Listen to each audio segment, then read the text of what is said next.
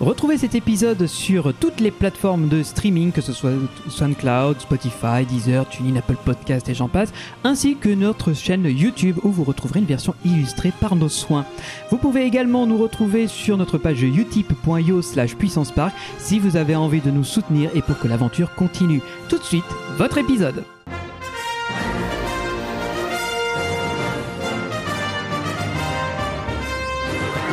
Ultime vérification, s'il te plaît. Are you ready? Générateur opérationnel. Achtung, Achtung. Fantasia! Hey, I can see our car! Your bravery saved the planet. Get down! Très sympa, les gars. Say cheese! See you later!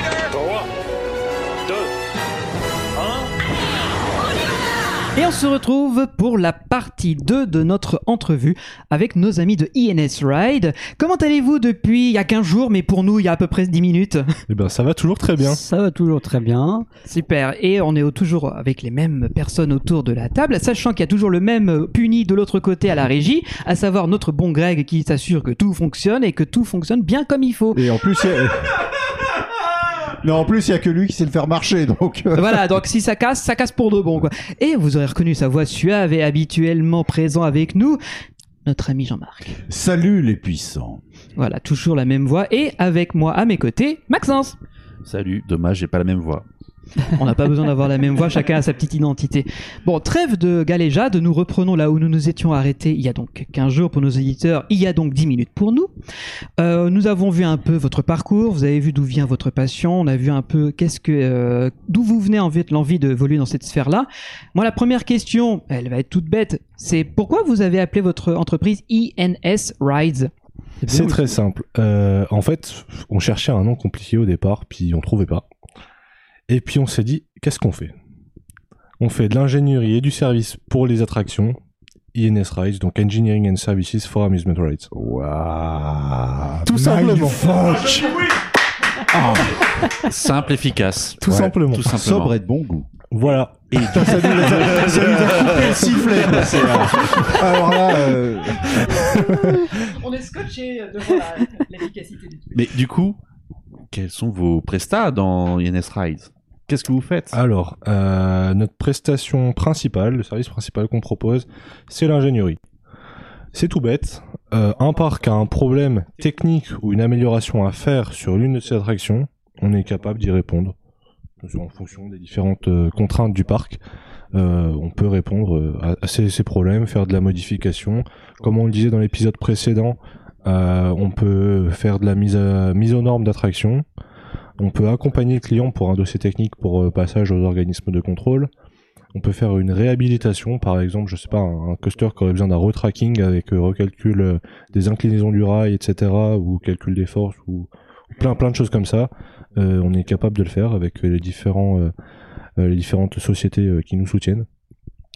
Donc euh, donc voilà, nos partenaires nous aident vivement dans ces activités. je, vais, je vais pousser le bouchon plus loin. Est-ce qu'il n'y aurait pas quelque part sous-jacent, planqué sous un petit rocher, l'envie de concevoir des attractions from the ground up Exactement. Voilà. C'est comme comme on l'a vu dans l'épisode précédent, ça reste quand même une passion qu'on a depuis tout petit et c'est quelque chose qu'on veut faire depuis longtemps. Ça, je propose les copains qu'on garde ça pour tout à l'heure. Hein, euh, on, on vous demandera, vous auriez envie de concevoir quoi? Non, on va se concentrer maintenant là sur INS Ok. Rides. Donc, vous avez fait aux armes chez Reverchon, Ouais. vous décidez de fonder votre propre société, la porte s'ouvre, vous vous jetez dans le vide, quoi. Euh, oui, c'est un peu ça, franchement. Ouais.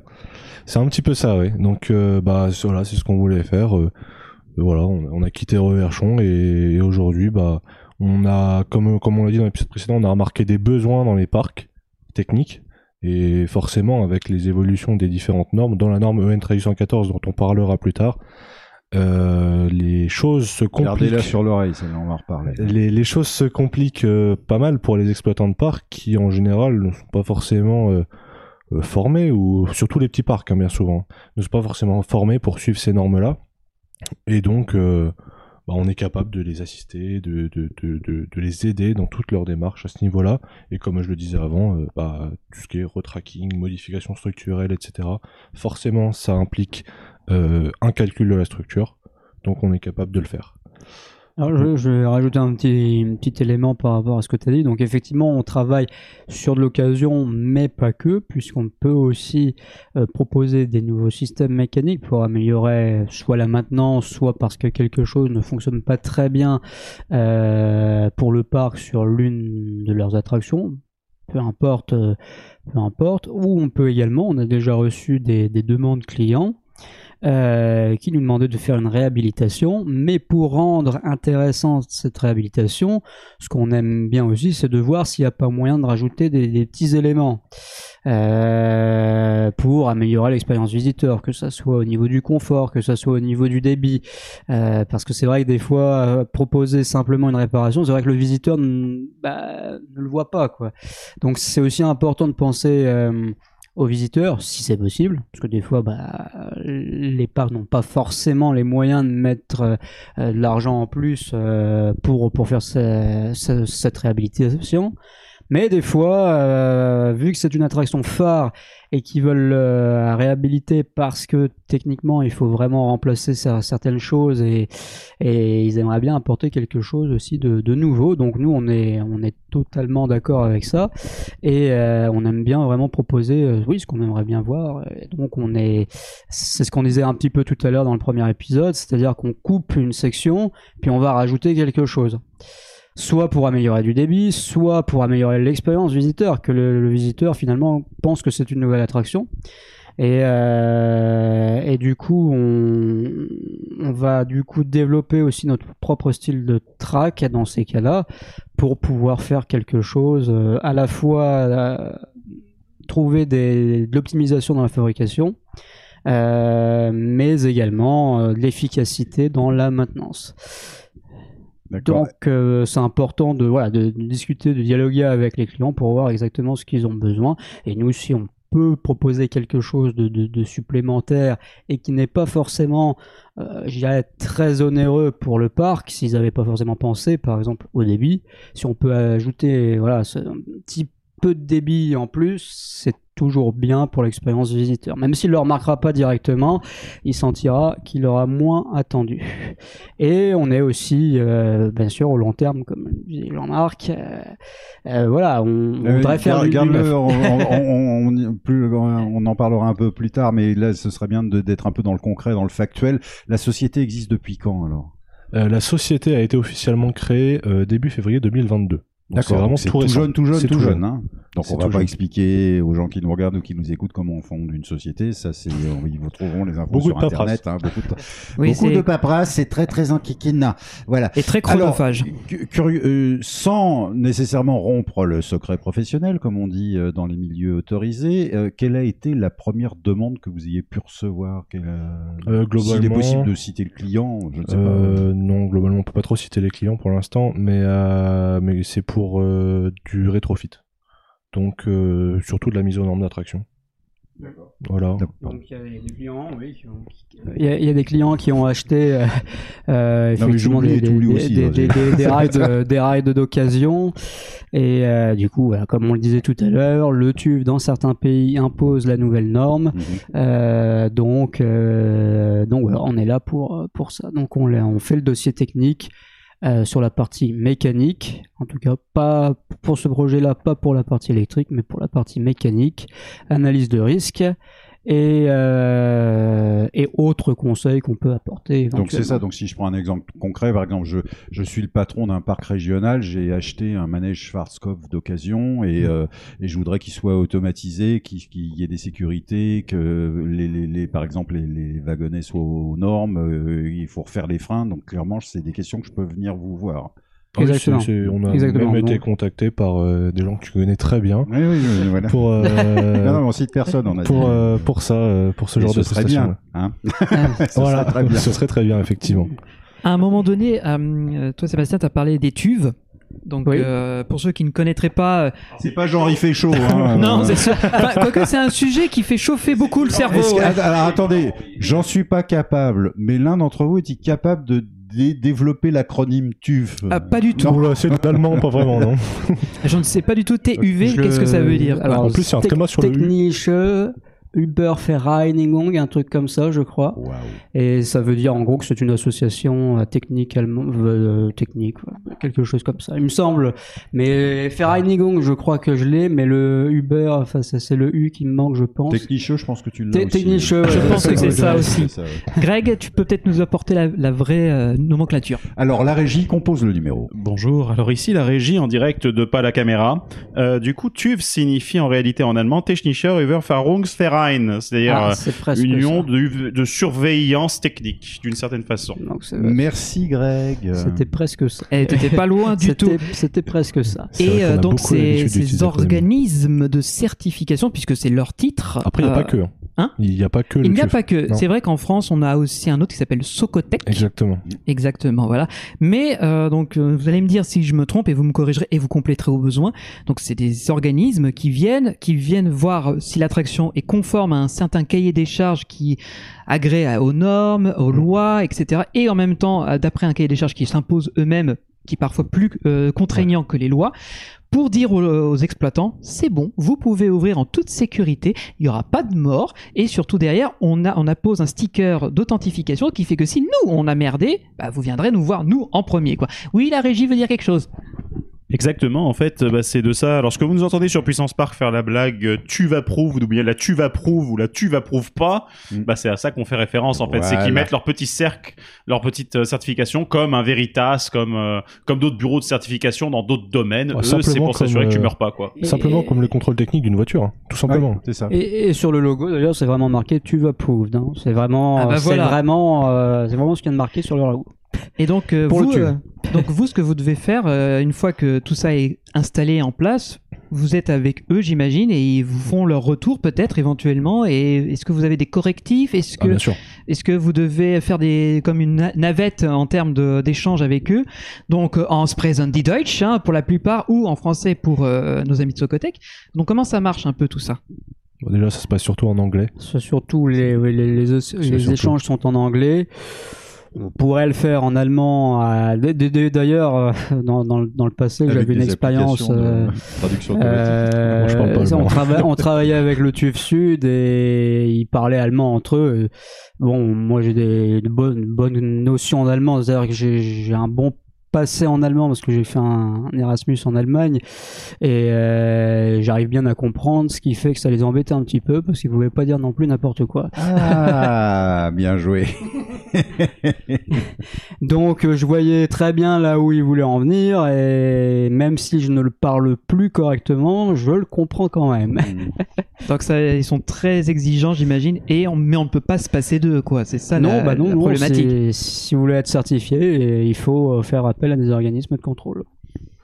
C'est obligatoire. Donc euh, ça fait partie des, des règles et des normes auxquelles vous devez penser quand vous travaillez sur un Bien projet. entendu, enfin, il n'y a pas que nous en réalité. hein. N'importe quel euh, euh, fournisseur d'attractions euh, dans le monde, Alors, suivant oui. le- la destination d'installation, doit respecter les normes euh, du pays en question. C'est ça, sauf dans certains pays euh, peut-être chinois, donc je ne sais pas comment ça fonctionne chez Ah. eux, mais euh, J'ai bien dit règles. respecter les normes du pays en question. S'il n'y a pas de normes, il n'y a pas grand-chose à respecter. c'est ça. Mais en Europe, En on a des règles voilà. qui sont très très bien établies et qui assurent une sécurité à, fond, quoi. Mais en parlant de règles, ça veut aussi dire que euh, parce que il y a des règles qui sont propres à certains pays, il y a des règles comme par exemple en Allemagne, qui vont être propres à certaines régions. Oui.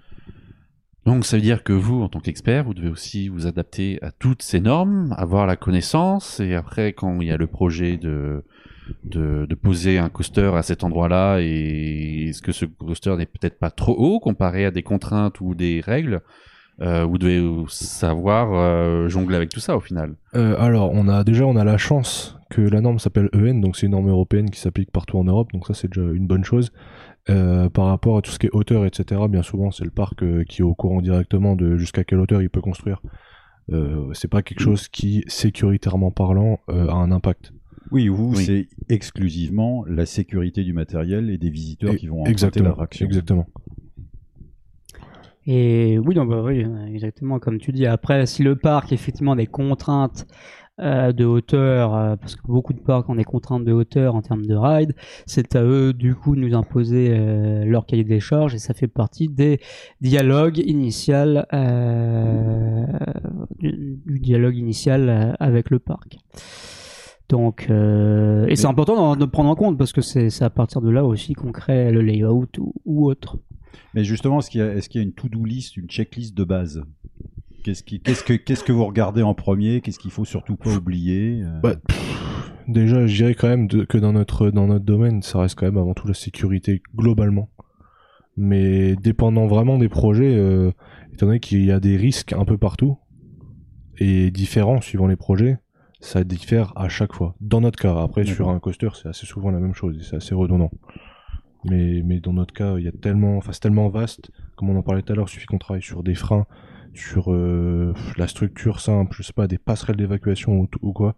C'est vraiment très différent à chaque fois. Oui, parce qu'on a eu aussi un projet de passerelle d'évacuation. Un parc nous a demandé euh, de designer des passerelles pour son coaster. Donc là aussi, euh, il y a plusieurs choses qui rentrent euh, en compte quand on ne connaît pas le ride de base euh, euh, et qu'il faut faire du coup des plateformes. Bien sûr, il faut faire attention à plusieurs éléments. Est-ce que dans ce cas-là, vu que je prends l'exemple que tu donnes où euh, vous ne connaissiez pas le, le ride et il y a un, cli- un client qui vient vous demander rajoutez-moi un élément qui n'est pas un- inhérent au ride même mais qui permet la sécurité et l'évacuation, est-ce qu'il doit vous fournir euh, donc les données de base? Est-ce qu'il doit vous fournir un, un ca- le cahier qui est de construction de fabricant, etc. Ou c'est à vous d'aller trouver ces informations-là avant de lancer le projet? Alors, je dirais que c'est un mixte des deux. En tout cas, pour, pour ces projets qu'on a eus. Voilà, c'est souvent d'ailleurs. hein. Parce que Euh, si tu, dès lors que tu ouais. travailles sur de l'attraction existante, euh, c'est assez souvent un mix des deux. C'est- C'est-à-dire que souvent, le, le parc ne connaît pas forcément... euh, Enfin, ils n'ont pas forcément les plans des constructeurs et tout ça. Des fois, ils arrivent à en récupérer. Des fois, il y a quand même un extrait dans le manuel d'opération et de maintenance. Euh, Des fois, il y a rien du tout. Des fois, il n'y a rien du tout. Et il y a un truc qui est... C'est ça, juste une vieille page tapée à la machine avec appelé tel numéro. C'est c'est un peu ça, des fois, oui. De la personne qui, on prie et on croise les doigts, n'est pas encore morte. non, le numéro est obsolète. Oui, c'est ça, 3615 numéro euh, numéro service après-vente. Donc là, pour, pour justement le projet qu'on a eu euh, à faire et qu'on est toujours en train de faire, euh, il y a eu beaucoup de mesures qui ont été faites sur place. Il y a eu de, de, euh, mesures avec de l'ultrason pour euh, l'épaisseur des rails, par exemple, mais pour l'épaisseur de la structure, etc. Donc il y a eu, il y a eu pas mal de choses. Donc ça, c'est le parc qui a organisé cet aspect-là. Et nous, on est venu aussi avec un petit appareil pouvant mesurer euh, les épaisseurs euh, de la structure que l'on pouvait atteindre. Mais le rail étant quand même quelque chose de primordial sur un coaster, il vaut mieux faire ça avec des outils quand même perfectionnés. Donc ce- c'est le, euh, le parc lui-même qui nous a euh, fourni les certificats de mesure euh, pour avoir l'épaisseur du, du rail par exemple. Après, on peut être aussi amené à utiliser tout ce qui est les technologies de scan 3D. Oui, euh, parce qu'au départ, il y avait aussi le ND testing avec du laser. Oui, ça c'est pour du NDT test, Ouais. mais dans notre cas, le scan 3D c'est pour de la recon... enfin de la rétroconception du coup. Où euh, si, admettons, on part, euh, comme tu l'as dit tout à l'heure, un vieux coaster, un vieux un coaster à refaire. Oui, c'est ça, oui, oui. Bah, on vient, on scanne en 3D la structure, on est sûr qu'on a, euh, allez, au millimètre près, euh, ben la forme exacte de la structure. Après, avec les épaisseurs, donc forcément, avec des épaississomètres, on peut savoir les épaisseurs, donc c'est assez facile de recréer aussi en 3D. Et donc, à partir de ces 3D-là, c'est facile de refaire des, des calculs structuraux dessus pour, au cas où on rajoute des charges, comme on le disait tout à l'heure, des passerelles ou des choses comme ça, Oui, c'est ça, oui. euh, recalculer euh, bah, avec les nouvelles contraintes, quoi, sur, euh, sur la structure. Donc voilà, c'est des choses qu'on sait faire. Franchement, ça a l'air tellement intéressant de, de comprendre ce, ce monde-là. Et surtout, je- alors j'insiste à chaque fois là-dessus, c'est qu'il y a beaucoup de de- d'amateurs, même si ce sont des amateurs éclairés, qui ne se rendent pas compte de l'énormité du travail qui se passe en coulisses dans tous les Ah c'est énorme. C'est vrai. Et, et du coup, bah, par rapport à tout ça, par rapport aux nouvelles technologies, c'est vrai que les softwares actuellement, et c'est ce qui fera la transition avec notre deuxième point qui est simulation euh, en titre. Euh, je te laisse expliquer du coup. Ah, tu voulais pas développer euh, la suite de ta phrase Non, mais je pense que tu, je, je pense que tu connais Ok. bien. On laisse l'expert s'exprimer. Euh, donc euh, les simulations, euh, on va dire qu'on y a pensé dans deux cas de figure. Alors déjà, euh, c'est arrivé d'une contrainte un peu de base où euh, il y a quelques années, euh, à part les parcs Cedar Fair ou Six Flags, c'est que quand un parc annonce une nouveauté, donc bien souvent au parc Cedar Fair ou Six Flags, ils font des belles animations qui sont assez bien foutues, qui doivent coûter très cher par contre. Euh, par contre, les autres parcs, au final, euh, des fois, il n'y a pas grand-chose. Ils annoncent un peu des nouveautés. Des fois, c'est euh, un coaster avec un, un visuel d'un autre ride ou quoi. Mhm. On n'a pas forcément l'idée bah, de, de ce que ça va être. quoi.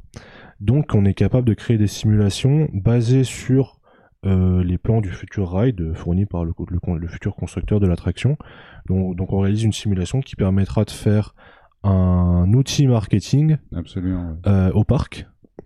Donc ça, c'est une chose qu'on sait faire. Et donc, il y a une deuxième situation qui est euh, certains fabricants, des fois, essaient de vendre leurs produits à des parcs, mais n'ont pas forcément les capacités en interne de montrer à quoi ça ressemble de manière dynamique à leurs futurs clients. Donc, on est capable aussi de faire l'intermé- l'intermédiaire dans ce sens-là. et C'est une aide à la montrer, euh, aussi, pour guider les parcs dans, dans leur choix. mais c'est surtout que des fois, le parc n'a pas forcément l'idée de la dynamique, de la vitesse du train à tel endroit, etc. Et ok, ils vont à layout statique, enfin un parcours, mais euh, mais ça reste euh, ça reste succinct quand même. Alors du coup, euh, bonjour la régie. Euh, petite question du coup subsidiaire, c'est quand tu parles donc du coup de simulation, quelle forme ça prend en termes de marketing? Parce que le problème du marketing, c'est que tu vas pas pouvoir faire tourner un logiciel de CAO sur l'ordinateur du client en lui-même. Donc c'est quel type de format, quel Non, type de on- on sortie on vous en attendez? tirer un film, c'est ça Oui, exactement. On en tire une vidéo on, en de cette on en tire une vidéo qui est exploitable sur n'importe quel réseau social Ouais. ou autre.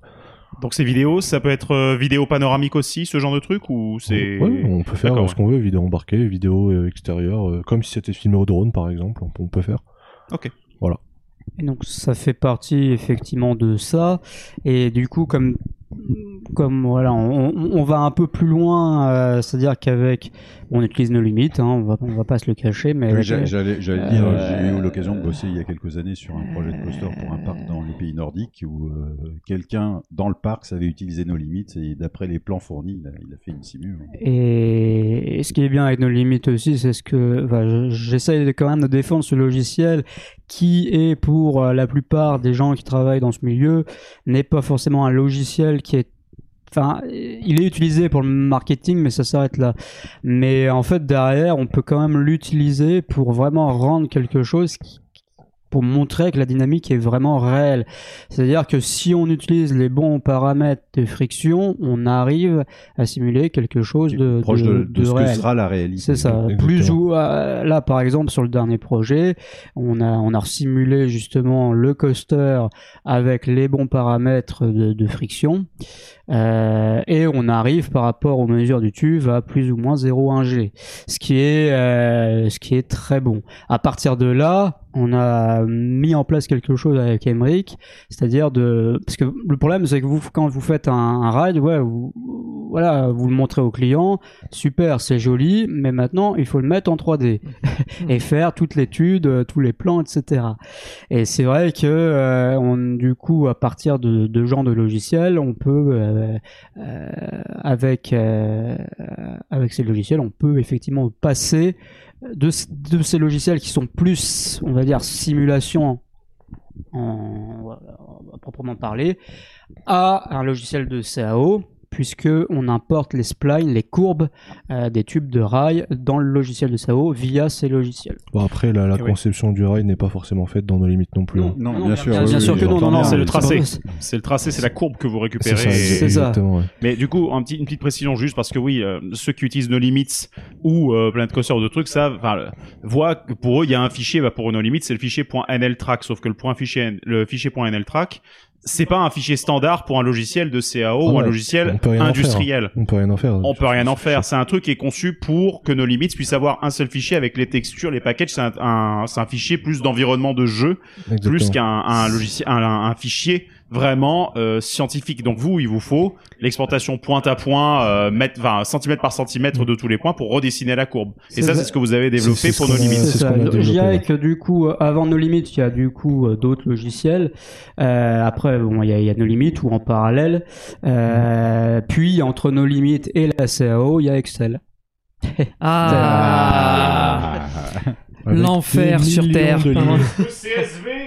Ah bah, ju- justement, d'ailleurs, on est obligé de récupérer les fichiers CSV de nos limites euh, pour l'intégrer dans Excel et euh, trifouiller un petit peu là-dedans pour euh, avoir les trois, enfin les- soit les deux tubes, euh, soit les, les trois tubes. Enfin ça, ça dépend combien combien de tubes on a sur le Alors, je, je me permets un petit. Vas-y. vas-y. Ouais, je, je veux juste rappeler euh, aux personnes qui nous regardent et qui nous écoutent qu'il y a un troisième mousquetaire à INS, donc qui n'est pas là, mais qui s'appelle aussi Emmerich. Alors de Exactement. vous trois, c'est lequel le plus geek et qui maîtrise le mieux nos limites Moi. C'est toi?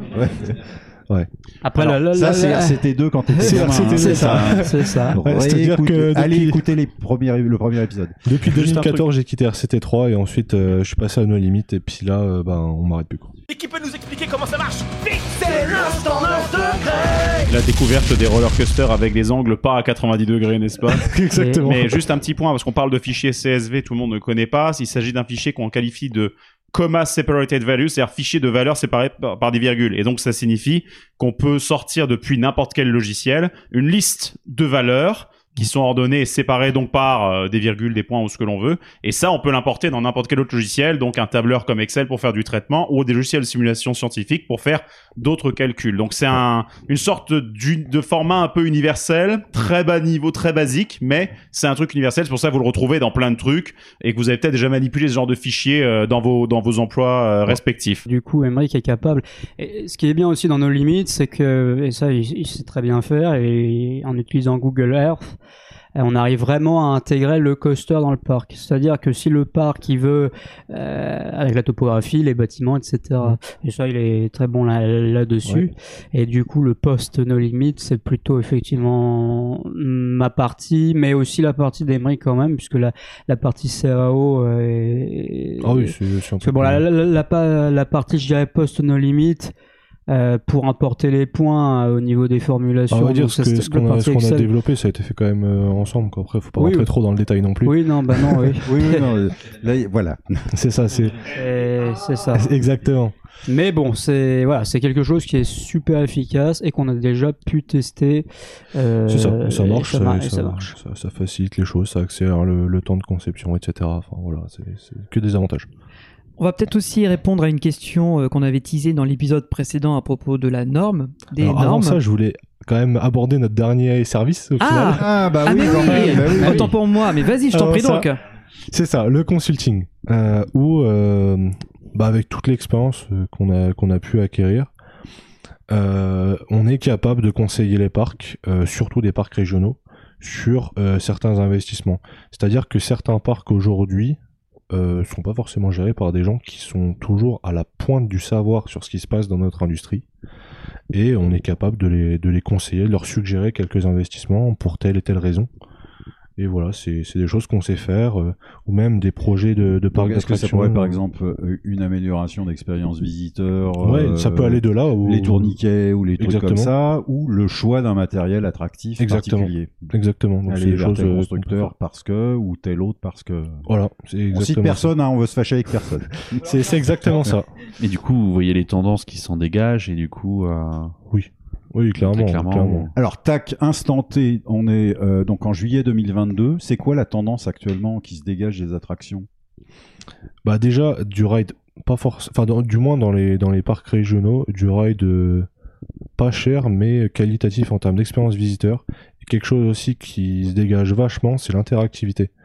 Alors sur du coaster c'est un peu plus rare. Par contre sur du, du flat ride ou des choses comme ça des rides interactifs vont quand même avoir un public euh, enfin un peu plus de public et attirer souvent un peu plus de monde qu'un ride où les gens sont passifs à l'intérieur. Il y, a, il y a aussi quelque chose qui va au-delà des rides, mais aussi de l'expérience visiteur qu'ont développé les, les groupes euh, Cederfer, euh, enfin le groupe Cederfer notamment, et puis d'autres groupes. C'est vraiment, voilà, il y a une application qui te suit du début à la fin et qui va finalement un petit peu euh, bah, te guider euh, un peu dans, dans, dans le parc et proposer aussi, vu qu'il n'y a pas forcément de thème, des petits jeux, euh, tout qui ont été d'ailleurs développés par Olovis euh, pour, pour ce côté-là. Genre pour s'occuper dans la voilà, file pour, pour d'attente, s'occuper dans la file ouais. d'attente. Et c'est vraiment le, le but de ces parcs-là, c'est vraiment de voilà de dire aux visiteurs, bah en fait, vous allez personnifier votre propre expérience.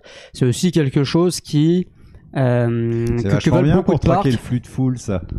aussi. bah, pourquoi bien pourquoi sûr, tu mais- crois que ça a été développé euh, Euh, mais euh, mais oui, c'est voilà, c'est c'est pour c'est pour personnifier du coup euh, les différentes expériences et d'essayer de rendre unique chaque journée passée dans le parc. C'est euh, c'est ce qu'on peut entendre euh, parmi les grands groupes. Alors juste un truc parce que vous parliez tout à l'heure d'interactivité sur les coasters, ça me rappelle totalement en fait les les pitchs de VR Coaster, vous savez la boîte de Mac qui développe les expériences réalité virtuelle sur les roller coasters, qui avait pitché à l'époque dans le concept initial qu'on pourrait imaginer des coasters dans lesquels tu aurais une manette et où tu pourrais en plus faire un, un space shooter dans, dans un coaster. Alors évidemment, si tu montes ça sur un Pegasus, ça se fait. Sur RTH, c'est un peu compliqué, mais il n'empêche que c'est vrai, il y avait ce, ce truc-là. Est-ce que vous avez euh, peut-être déjà eu euh, des demandes qui vont dans ce sens-là euh, ou euh, non, pas encore Pas forcément parce que on va pas se le cacher, la VR dans les parcs d'attractions, surtout sur les coasters, ça a été un peu un flop hein. dans les années 2014, 2015, Merci. 2016. Ça a été tenté, euh, surtout par les gros groupes américains. Je pense à eux, euh, Six Flags entre autres. Et euh, ça a été tenté, ça n'a pas forcément eu le succès escompté. Et je pense quand même qu'aujourd'hui, à part un coaster indoor, c'est quand même toujours mieux de faire un coaster sans VR. Bah, déjà, t'as un point, voilà. t'as, t'as un, poids au niveau du visage qui est pas forcément ce a pas de plus que ça, agréable. Il y a le partage de euh, l'expérience. ouais, c'est voilà, ça, oui, juste c'est- le- ça, le- ouais. les Et relations humaines. Dans, dans le coaster, le nombre de fois où des fois tu tournes vers ton, ton voisin et ju- juste parce que tu es super content. Pour partager un hurlement. C'est ça, c'est ça. Sur, et sur la montée, euh, et sur la montée, c'est pareil. Quand Steward, ils avaient, ils avaient fait ça aussi avec le Kraken, il me semble. euh, Oui, exactement. euh, Mm, mm. pareil, ils avaient fait une tonne de pubs. Enfin, quand j'étais devant, après, il n'y avait plus rien. Mais euh, Mais comme je le dis, ça a pas duré très longtemps la non, VR dans les parcs. hein. Je suis Et, plus même et puis au même. bout d'un moment, c'est un petit peu gerbant. Ah si, oh, bah ça dépend comment les faites. Ouais. Mais oui, je suis assez d'accord. Bah, la Euh, dernière que j'ai bah, testée, moi, c'est les petites chauves-souris, là, à Phantasialand. Ah oui, Ah Bad oui, Alors, le, Oula. le, le, le film est mignon. Hein, Oh, déjà, le Euh, ride de base, je l'aime pas forcément. bah, il est pas génial quand même, le Alors. coaster. hein, mais euh, c'était, il voulait absolument avoir le plus long coaster indoor du monde ou un truc comme ça. C'est ça. Le film est mignon, mais je- comme le coaster est long, c'est très long et au bout d'un moment, le cerveau il dit ouah, il y a un truc qui va pas là. Oh, déjà sans VR, moi ça allait pas très bien. Bah, c'est long et, et chiant. c'est- Crazy Bats, voilà, c'est le nom du coaster. Ouais, c'est ça, ouais. Ben, moi, je voulais rebondir aussi. J'ai fait euh, à Europa Park euh, la, la La version, version Cancan. euh, Valérian Coaster. Valérian. Hmm. Et euh, moi, j'ai vécu le bug. C'est-à-dire que j'ai vraiment été mal une fois, quoi. C'est-à-dire qu'à un moment donné, on était en attente de dispatch pour monter dans l'hélice qui nous emmène en haut du loop. Et, le, ti- et le, moi, mon casque ne s'est pas synchronisé correctement, ce qui fait que j'étais orienté à droite, mais mon image me regardait à gauche. Ah oh là. Donc j'ai eu une dissonance entre ce que je Ah voyais oui, et ce bah que je ressentais. Euh, Et il a fallu du temps. hein. J'ai dû enlever le casque pour que pendant l'hélice, je retrouve mes sens, que ça tout se réori- réoriente Mm. comme il faut. Et une fois dans le ride, ça allait mieux. Mais oui, je vous rejoins. hein. J'ai- j'ai Et, eu je, suis- ça, et je suis ouais. pas sujet au mal des transports ou quoi d'habitude. J'ai hein. eu ça aussi dans Mount Mara à Bobby Island. Hmm. Donc Révolution. hein. Révolution, La- le track de Révolution, mais en version VR. Exactement. Et l'idée du, du VR c'était sympa parce que final le grand lift en spirale, euh, enfin en carré plutôt. Euh, Tourne à gauche The Ride. Bah, c'est- euh, exactement. C'est un lift RCT2. Hein. C'est ça. Donc ce grand lift là, bon ça va, on monte, euh, je crois que dans la VR on monte en quad pendant tout le long, mais aussi un gros problème de synchronisation. euh, pareil, euh, le, le casque tourné de côté alors que je regardais en face. quoi. Bah ça, c'est un petit problème en fait qu'on a euh, avec l'électronique encore aujourd'hui. C'est ça me rappelle les problèmes qu'il y a sur les Joy-Con avec la Switch où t'as le Joy-Con gauche qui a tendance à drifter donc à perdre son truc. C'est qu'en fait, malheureusement, l'électronique à l'heure actuelle n'est pas encore suffisamment euh, robuste, je pense. Or, euh, la VR dans un coaster, enfin dans un VR normal, dans un dans un casque va dépendre de gyroscope, de ce genre de truc. Tu vas pas pouvoir mettre des senseurs partout dans le coaster. Donc du coup, ça a tendance à se décalibrer assez facilement et tu te retrouves avec du drift et donc tu tu commences tout droit et tu finis, tu regardes derrière toi quoi. C'est ça. Voilà. Donc le, le clin d'œil de il y a pas où je regardais derrière moi dans les dans les trucs, c'est parce qu'en fait c'est ce que les visiteurs finissent par voir à un moment ou à un autre quand ça drifte trop quoi. Mais mais ouais. Bon, alors on est tous d'accord, VR dans les coasters, pas bon. Voilà. Mais ouais, du coup l'interactivité pour répondre à ta question, Ouais. c'est- Oui. c'est quelque chose de pas mal. c'est important. euh, l'in- L'interactivité est importante et l'expérience unique aussi. C'est-à-dire que, bah, par exemple, euh, il y a quelque chose qui, qui se développe un petit peu, même si ça a du mal à, à apparaître dans les roller coasters. Mais euh, Fury, par exemple, euh, Ah, Island. On a quand même, euh, voilà, on, on essaye d'avoir une expérience différente en fonction de ce qu'on vote. Euh, est-ce Après ça a qu'on- fait débat. ça fait débat. Le débit n'est peut-être pas forcément bon non plus, mais euh, je pense quand même que ces, ces petites choses en plus pour voilà pour pour euh, pour dire bon bah oui on va le faire trois quatre fois euh, trois quatre fois le ride et on aura une expérience différente Donc, clairement, bah, juste on- pour préciser, Veggie, c'est quoi l'expérience qu'on parle Donc, Pour ceux qui connaîtraient pas Fury à Bobby Land, c'est que vous pouvez voter pour définir si le train va partir en avant, En avant ou en, ou en arrière, ce qui déterminera le reste de votre euh, expérience. Et effectivement, que l'on soit en avant ou en arrière, c'est parfaitement différent. C'est deux rides oui. en un.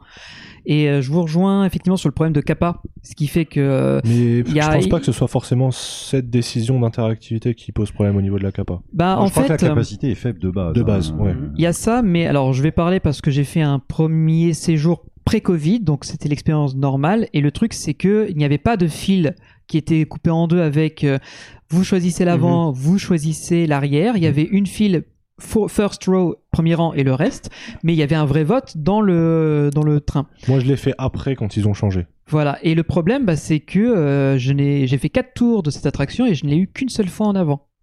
Tout le temps, je l'ai fait en arrière. Parce qu'il y a quand même une majorité de votants qui préfèrent. Euh, Là où ça fait débat, je pense, c'est que les gens qui votent pas pour la décision unanime, euh, bah au final, ils font un peu la gueule, quoi, dans Oui, le sens bah où oui. c'est pas ce qu'ils voulaient.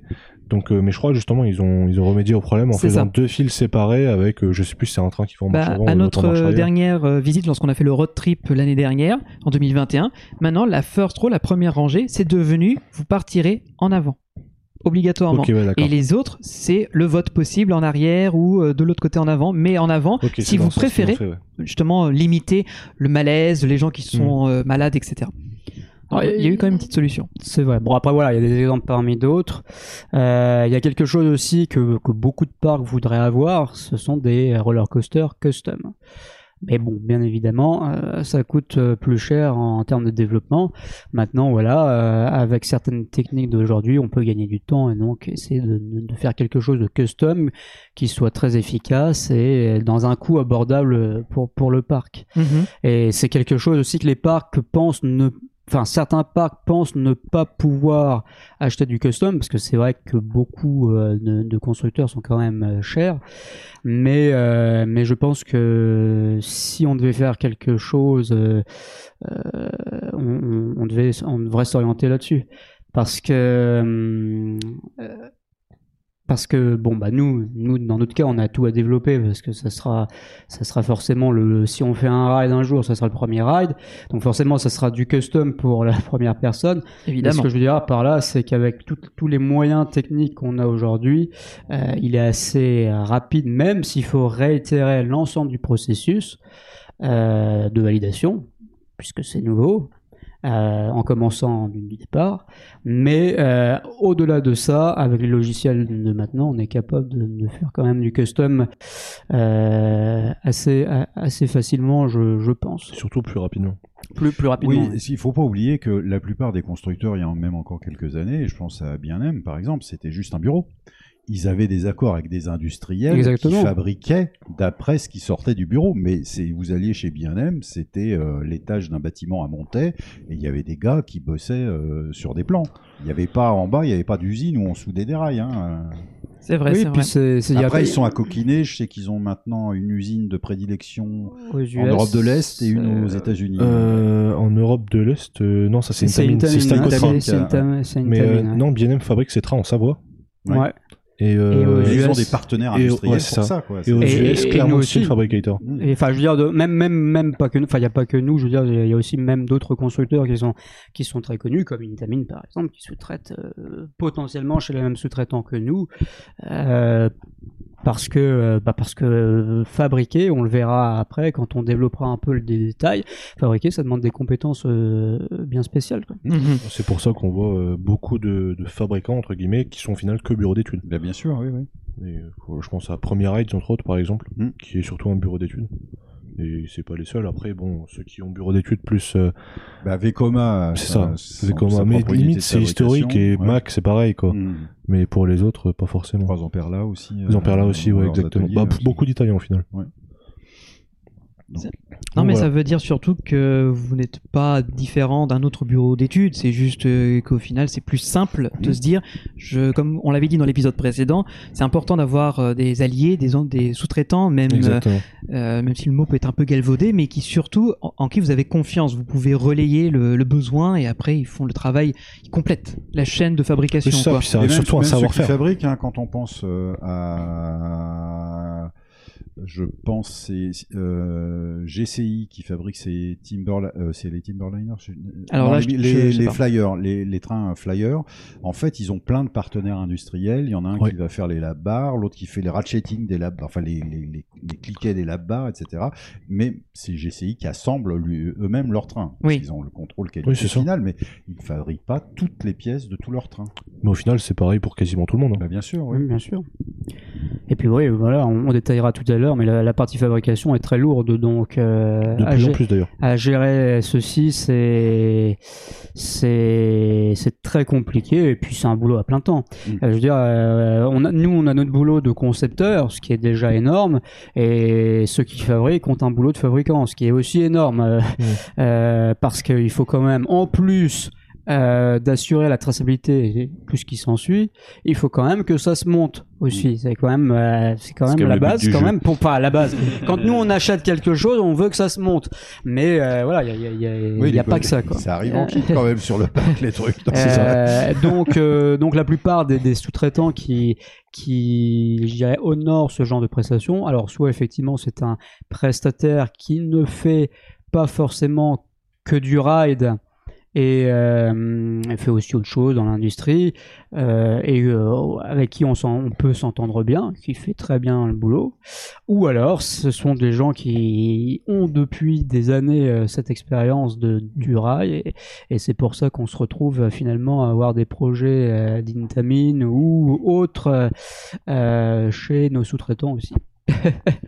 Bah, je prends pour exemple Martin Evlemens, euh, donc euh, entreprise canadienne qui a démarré comme spécialiste du montage de Mhm. coasters. C'est vrai. C'est-à-dire que je pense que ce sont eux qui ont dû pratiquement monter tous les boomerangs Vekoma à travers le Ils en ont monde monté beaucoup. ouais. et, et- et qui euh, petit à petit se sont orientés aussi vers la conception et la construction de, de Ce qui est drôle avec Martin Lemming, c'est qu'en fait, en termes de design, si je dis pas de bêtises, c'est Gravity Group qui Ouais. conçoit leur, tous leurs coasters, Mm. Et après, eux, ils font que le montage, le débit de bois, certainement, etc. Absolument. Et c'est intéressant, ouais. Et- Mais du coup, on va revenir à vous. En tant que concepteur, vous avez une norme. Tin. Alors, la norme, je ne vais plus. Ça me- commence par 13. Non, E- ça commence par EN. Déjà, c'est EN le début, ça je sais. Non, mais hein. déjà, il y a 13, alors. Tu, tu t'arrases comme ça, tu vois. C'est la 13 814. Presque. La 13 814. euh, qui du coup régit, je vais dire, euh, une très très. euh, 90%, un peu plus.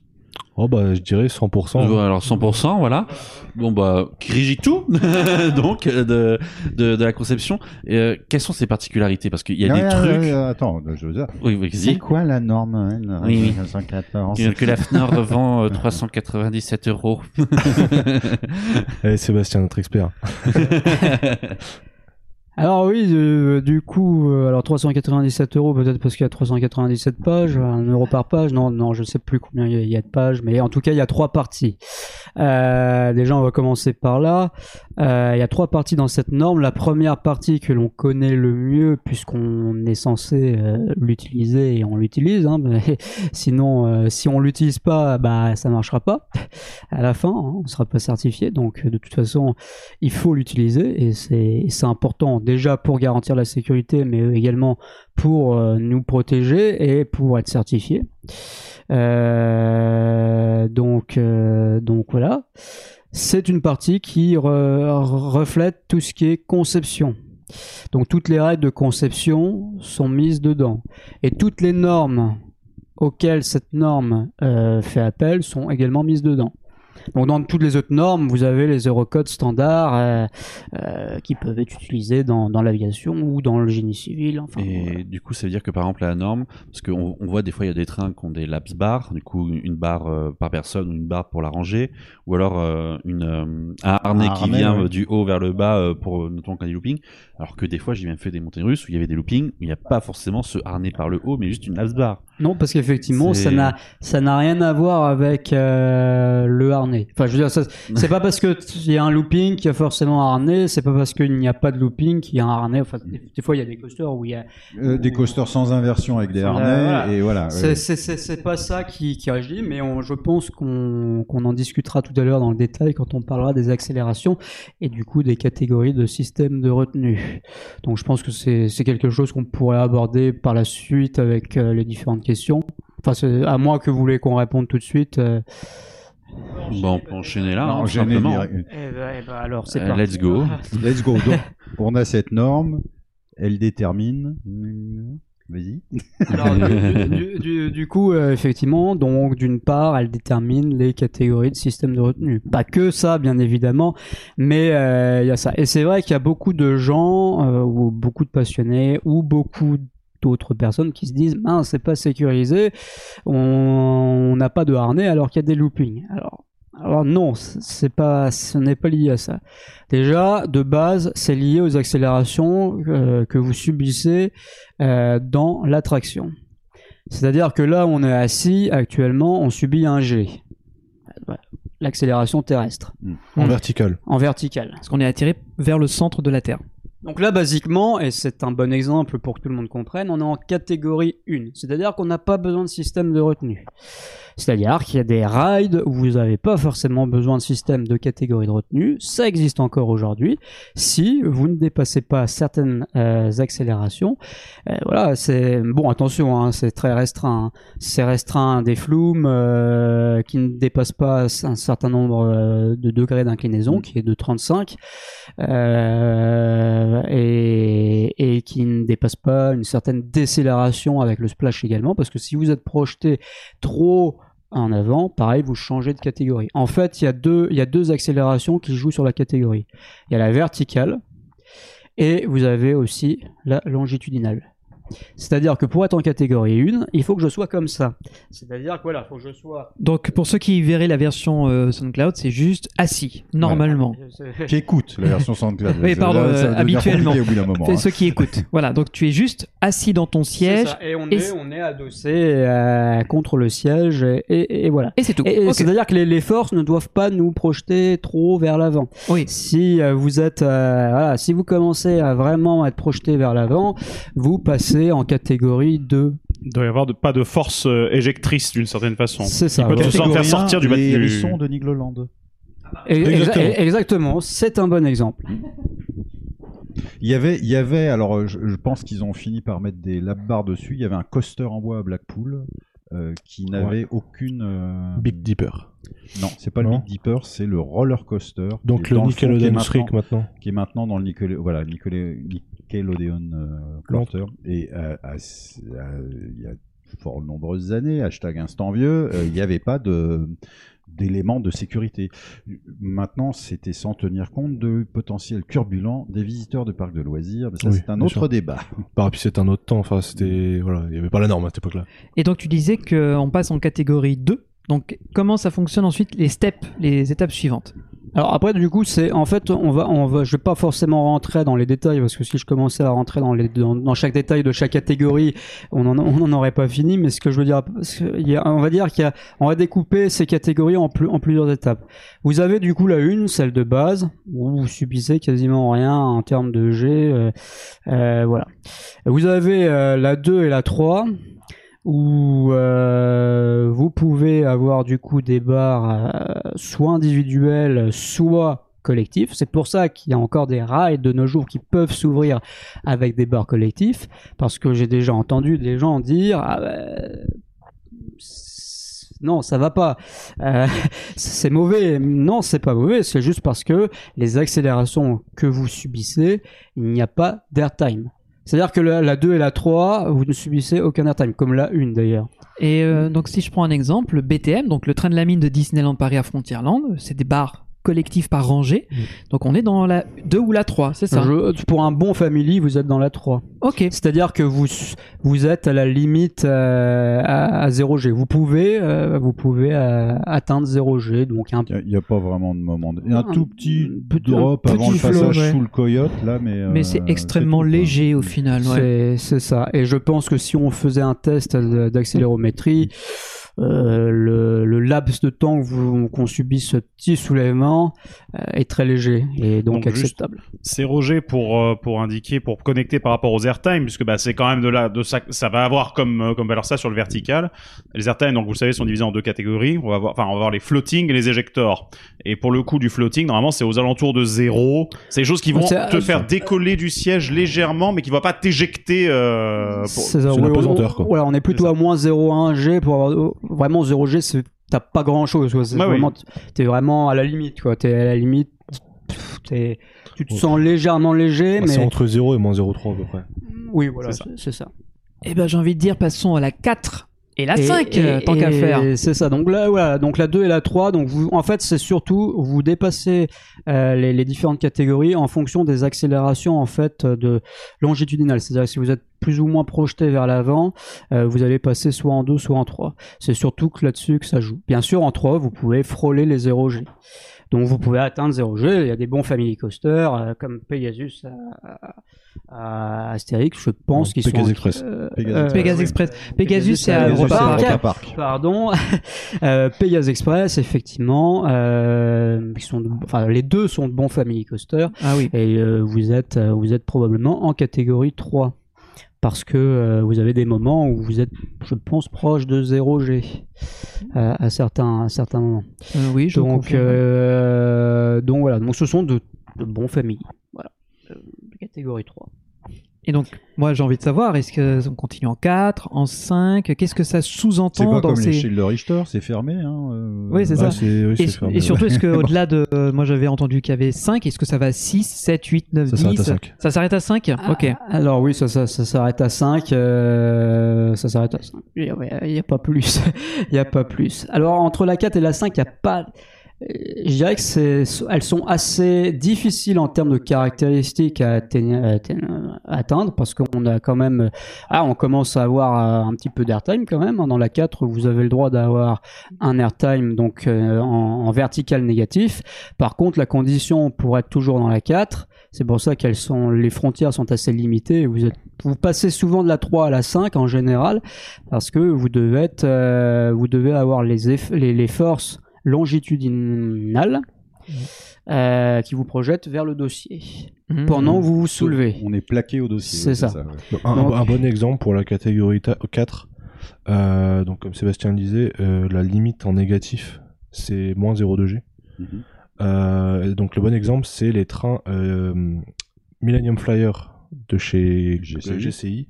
Mhm. qui sont Ouais. de la catégorie 4. C'est-à-dire que normalement, on peut pas aller jusqu'à des airtime euh, plus, plus négatifs, on va dire. Mhm. Et vous êtes toujours, enfin, à ce moment-là, vous êtes quand même contre votre dossier. C'est-à-dire, que vous êtes pas, vous sentez pas vraiment que vous, vous partez vers l'avant, ni éjecté complètement. Et c'est ce qu'on ressent dans un GCI, effectivement. oui. On n'a pas vraiment de gros airtime, quoi. Mhm. Et, euh, et, et cette catégorie, déjà, elle impose, donc à partir de la 4, il n'y a que le droit d'avoir une seule barre par personne. Ah, donc là, on est sur une sécurité individuelle. Individuel. Exactement, avec redondance et tout ce qui s'ensuit. Euh, donc ça comme c'est pour, c'est pour ça que voilà, si on passe de la 3 à la 4, des, des fois, il- bon, il y a, il y a quand même le, le dernier point qui passe de la 4 à la 5 qui est quand même assez contraignant, en tout cas pour des euh, attractions à cliquer crémaillère.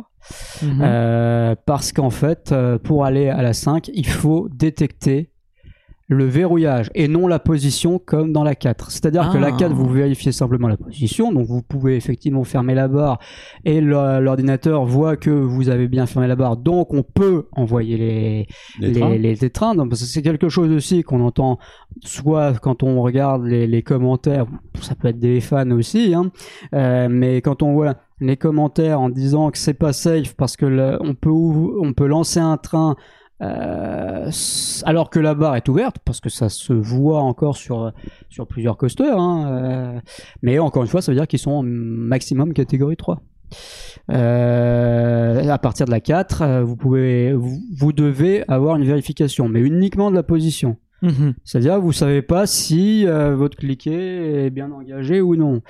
Euh, vous avez un contrôle de la position. C'est aussi pour ça que euh, souvent l'opérateur aussi check. vient double check. manuellement C'est important. barre, ça ouais. fait partie aussi des, des conditions de la norme.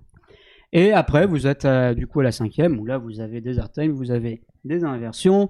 Euh, donc là, vous rentrez dans, le vif du sujet euh, de l'airtime. Et là, à partir de là, vous avez une barre individuelle. Et vous devez absolument bah, redondance de sécurité. Donc une redondance, c'est quoi? Ça peut être soit double vérin, soit double crémaillère, soit autre chose pour pour bloquer et, et verrouiller euh, la Est-ce que par exemple la barre et la ceinture de sécurité, ce qu'on voit parfois sur certaines attractions, c'est une redondance? Non, la, la, la ceinture n'est pas considérée comme une redondance. D'accord. Donc c'est quelque chose que peut demander certains parcs parce que je sais que les Américains euh, sont friands des, des, des, des- des ceintures de sécurité, mais ça n'empêche que derrière vous devez avoir deux vérins euh, ou deux cliquets Ou un vérin. ou un vérin et un cliquet. On peut faire un système hybride également. Euh, mais la ceinture, c'est toujours bien aussi dans, dans votre analyse de risque pour réduire le risque. Parce que Les, les voilà. parcs américains, ils font souvent la ceinture pour. euh, en fait, c'est surtout pour aider les employés. Parce qu'ils savent qu'à partir du moment où la ceinture est bouclée, c'est-à-dire que le bon cran, parce qu'il y a plusieurs crans, il y a Mhm. notamment un certain cran où à partir de là, on Bien sait sûr. que le harnais ne s'ouvrira pas. Ils sont sûrs que si la ceinture est fermée, ce cran-là est forcément actif.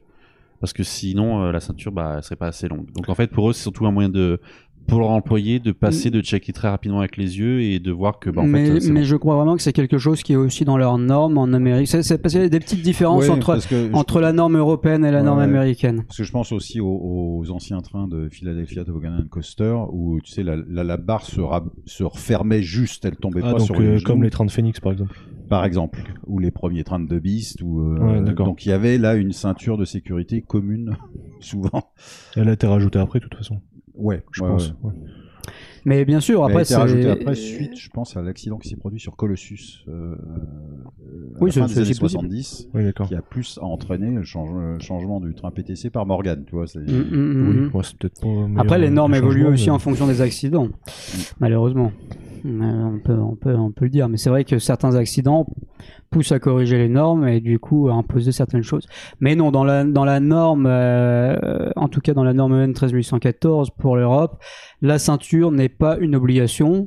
Elle est là, ça rassure les, les visiteurs, mais en catégorie 5, en tout cas, euh, si vous mettez une ceinture et que vous mettez par exemple une crémaillère, ça sera refusé par le TUV, enfin par, par, par n'importe quel organisme de contrôle, parce que euh, il faut avoir une redondance. Et les redondances, on ne compte pas la, la ceinture. D'accord. Donc la, la ceinture, ça fait, si vous voulez, une troisième, redon- une troisième redondance, mais c'est intéressant quand même pour le concepteur parce que ça permet aussi de réduire quand même les risques et de s'assurer aussi euh, quand même que voilà, même si les deux premiers systèmes euh, faillis, euh, on a toujours la ceinture. Ça marche. Non, franchement, c'est intéressant euh, d'apprendre tout ça. Alors, ce que je vais vous proposer, euh, Émeric et Sébastien, c'est de répondre un peu en mode euh, rapido, un peu de débunker quelques éléments. Euh, Comme tu l'as très bien dit, Sébastien, on entend souvent un peu les, légendes urbaines, les infos qui sont souvent fausses, on va pas se le cacher, sur euh, des éléments de coaster, de fabrication, etc. Donc, en quelques mots, euh, par exemple, on entend souvent dire, et je l'ai moi-même dit, il fut un temps quand j'étais jeune et insouciant, que le, le vent donc avait un impact, on va dire presque ouais, minime et dérisoire et que ça faisait chier parce que euh, ouais, les, les parcs ils en profitent, ils ferment toutes, le- toutes leurs attractions en extérieur, etc. Ça n'a pas de justification. Donc en quelques mots, pourquoi c'est faux et pourquoi est-ce que le vent a un impact si prédominant pour un ride? Tu, tu veux y aller ou j'y vais? Oh, vas-y, toi, tu maîtrises bien le vent. Ah, t'as beaucoup parlé là, tu vas pouvoir y aller. Master. En Euh, quelques mots. Alors oui, en, en quelques mots. Donc encore une fois, bon bah effectivement, c'est c'est régi. Alors euh, je vais essayer de faire court du coup. Euh, déjà en opération, effectivement, euh, certains parcs arrêtent euh, l'attraction pour des raisons de sécurité, pour éviter aussi des, des problèmes de, de coincement, hein, tout simplement sur sur le, le, le track. Hein, ça Ride to Happiness. euh, Bonjour. ça, ça arrive, hein, la, la preuve en est, Euh, mais également pour des questions de sécurité et de force sur la structure. Parce qu'il faut savoir que euh, la limite est de 15 mètres par seconde, ce qui équivaut à quand même à 54 km heure.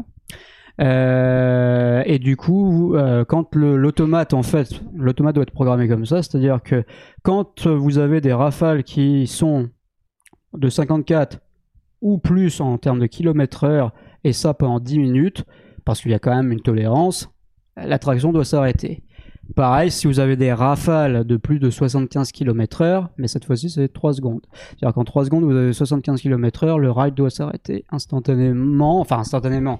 Ah, Bien évidemment, euh, Bah, s'il y a un train sur le circuit, Oui, c'est ça. Trois secondes, peut y avoir un train sur le circuit. s'il y a un train sur le circuit, voilà, le train rentre en gare, je dirais que ça inhibe le dispatch. Et donc on est d'accord que le vent impacte la structure même de l'attraction. Où il peut y avoir, ça bouge un petit peu, ça déforme un peu les rails. Donc comme tu l'as dit, les véhicules sont des prises au vent, donc forcément ils vont peut-être perdre de la vitesse, ce qui n'est pas prévu dans le cahier à la base.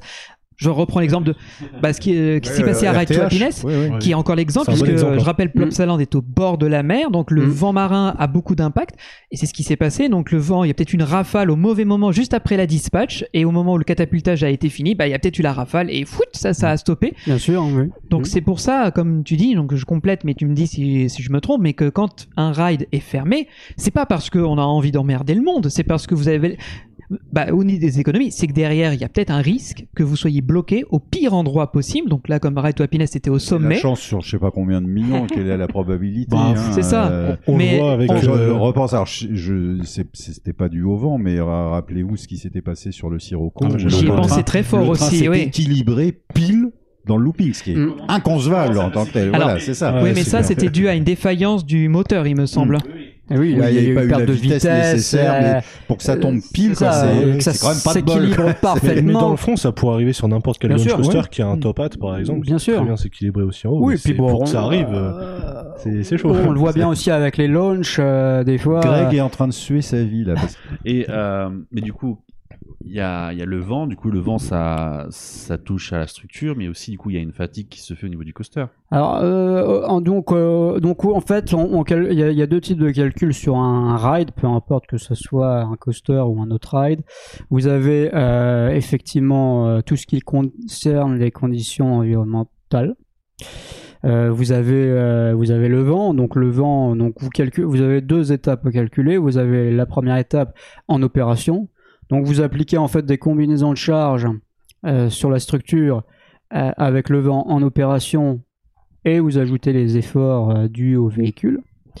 Donc, donc ça fait avec les coefficients de sécurité qui sont derrière, qui sont quand même assez importants, puisque vous mettez du coup des, par exemple pour le vent, vous allez mettre 50% de la valeur euh, de la pression du vent, donc en, en plus. En plus, C'est-à-dire, voilà, ça dépend des combinaisons, mais ça fait partie euh, des combinaisons à, à prendre en compte. Donc c'est assez important, et du coup, forcément, les, les chiffres sont, sont assez importants. D'autant plus que euh, la, la pression du vent est calculée avec la vitesse au carré du vent, donc ça monte très rapidement. C'est-à-dire que, voilà, 2, 4, euh, oui, une 8, proportionnelle euh, qui, qui fait mal. c'est bah, voilà, c'est même pas linéaire. Voilà, enfin, voilà, c'est 2 au carré, ça fait 4, 4 au carré, ça fait 16, etc. Oui, non, etc. Mais alors du coup, ou- outre le vent, puisque ça, on a largement débattu là-dessus, est-ce que quels autres éléments? Je suppose le froid et l'eau, non? Alors, les dilatations, oui. Euh, dans certains pays, euh, c'est exigé de calculer la dilatation au niveau des, surtout des joints des rails, parce que les, les, les boulons nous prennent assez cher. Et euh, bon, on l'a vu par exemple, euh, bon, euh, on peut- on- sur, sur beaucoup de rides, on peut le voir au moment du montage, c'est-à-dire que la veille, euh, on en chie à emboîter le rail, et puis le lendemain, bah ah bah tiens, il y a 10 mm de jeu. et et c'est et c'est et c'est c'est vrai et c'est vraiment vrai parce que bah, après il en a vu des, des, des, des choses comme ça je pense. non? Oh bah oui, il y a des fois, franchement, euh, quand on monte un ride, euh, faut arrêter de s'énerver à taper dessus à coups de masse. On- Tu attends. on, on va dormir un coup, on revient le Voilà. lendemain matin, et ça rentre tout seul. Et non, c'est c'est vraiment ouais, ça, ça, ça joue énormément. Donc on, on se dit qu'une fois qu'effectivement, si ça bouge de 10 mm, 15 mm, voire peut-être plus dans certains pays, en fonction de la variation de la température du coup, euh, bah on se dit que oui, les, les boulons prennent euh, prennent euh, prennent beaucoup. Mhm. Euh, donc oui, dans certains pays, c'est imposé. En Europe, ça dépend des pays, mais pas tous ne, ne l'imposent pas. D'accord. Et après, il y a les séismes aussi. C'est c'est calculé aussi hein, dans, dans les zones Ça, sismiques. oui, effectivement, il faut Et- avoir visité les parcs au Japon pour se rendre compte euh, de comment les, les, les structures des coasters sont adaptées aux normes sismiques locales. Et- On le, voit, on le voit aussi bien avec euh, Monster à Walligator, Oui. Oui. qui a Oui, été t'as relocalisé du Japon. Et euh, il y a quelques différences structurelles entre Raptor à Cedar Point Mm. Et euh, bah, Monster à Walligator. Bah, notamment la jambe de force sur le looping. Exactement. Et effectivement, c'est-à-dire que même si on a le même ride, bah là encore, on est quand même obligé de, de, bah de, de s'adapter aux conditions environnementales euh, du pays euh, qui achète le ride. Donc ça fait des, effectivement des calculs supplémentaires. Donc il y a toujours des petites choses à, à rajouter. Et c'est pour ça aussi que les prix sont, sont aussi importants quand même. Oui, parce que c'est aussi le prix du, du matériau. Quoi. Je, connaissant euh, et ayant fréquenté quelques constructeurs, j'entends sans arrêt oui, les aciers ont, on va encore pris 60%. Ouais, surtout en ce voilà. moment, ouais. Voilà, et euh, C'est c'est un vrai, un vrai problème. Et il y a la neige aussi. On Ah, en- mais oui, c'est vrai, On n'en parle pas assez souvent, Oui. mais pareil, malgré que euh, malgré qu'il n'y ait pas d'opération quand il fait de la neige, enfin très peu en tout cas. En général, euh, en général, on est on s'arrête autour de 0,2 degrés. Après, il y a des parcs qui imposent dans leur cahier des charges euh, qu'il faut aller Euh, plus. Je pense pas que c'est le cas à Disney. hein. non, ça- voilà. Bon, non, après. mais tu vois, euh, euh, quand je bossais avec Pax, eux, ils, euh, pff, moins de 30, hop, euh, ils avaient, en fait, ils, ils avaient les, les wagons de tête qui étaient lestés et ils envoyaient les trains pour, euh, pour déneiger les tracks. Quoi. C'est, En Oui, fait, ça- le, ça- le souci de, de la neige ou surtout du froid, c'est quand ça gèle. Mhm. Bah, dès lors qu'on freine avec un frein à friction, C'est ça, ça, freine c'est- plus. C'est surtout ça le problème aussi. Hein. C'est, c'est vraiment au-delà du fait qu'il y a un calcul derrière, c'est qu'il y a aussi un côté pratique qui, bah oui, le- les freins euh, sont bloqués quoi. Donc, euh, Puis je suppose qu'en plus, euh, la neige, bah, à certains endroits, sur certaines pistes, par exemple, typiquement sur des flumes où tu as des grands secteurs plats, du coup, bah, la neige va peser un certain poids qui peut, en... enfin, il va pas aller faire tomber le truc, mais il peut changer quelques, quelques valeurs de résistance, quelques trucs en dessous. Fatigué la structure dans ce cas-là? Oh, Clairement, bah, il est même endommagé, hein. on peut aller jusqu'à des, des, des fissures quand même, hein, si c'est pas bien dimensionné. C'est vrai que les bacs de flume ou de toboggan sont parfaits pour, euh, pour, euh, bah, pour stocker la neige. Et la neige, c'est lourd. C'est bah, l'eau, hein, c'est de l'eau, donc euh, ça va très vite, hein, surtout dans des bacs. Alors, sur un coaster, je dirais sur les rails, c'est- je vais pas dire que c'est peanuts, mais mais bon, euh, même encore une fois derrière il y a les coefficients de sécurité, donc on monte très vite dans les valeurs, mais mais mais ce que je veux dire par là, c'est que c'est ça reste moins par rapport à du vent ou autre. Par contre, sur un flume, oui, c'est important. En fait, c'est le gel sur les coasters le véritable problème. oui, voilà, c'est ça. C'est-à-dire que le- c'est-à-dire qu'il y a des il y a des, des composants pneumatiques ou autres qui ne fonctionnent pas au-delà de en deçà de 0 degré. Euh, donc, euh, donc voilà. Après, il y a des il y a des parcs qui veulent faire fonctionner leur ride à moins 10 degrés. Bah là là ça coûte plus cher parce qu'il faut trouver des composants un peu plus perfectionnés, etc. Et en plus, il y a un autre truc qui joue, c'est qu'étant donné qu'on a de plus en plus d'électronique absolument partout dans les rides, l'électronique, bon, on peut avoir une plage d'amplitude de fonctionnement, certes, mais par contre, elle va pas très très bien tenir l'humidité, et avec des variations de température vient de la condensation. Donc ça veut dire que tes armoires techniques et tout doivent être bien isolées, bien, euh, bien anti-humidité, bien ventilées et tout. Et encore une fois, ça fait des coûts en plus et des, et des Ouais, systèmes à maintenir, quoi. ouais. Mm. Ça dépend. Enfin, en fait, euh, quand tu quand tu fais une armoire électrique ou même un, carrément un local technique, euh, bah faut forcément l'adapter aux conditions de là où tu, tu installes ton ride. hein.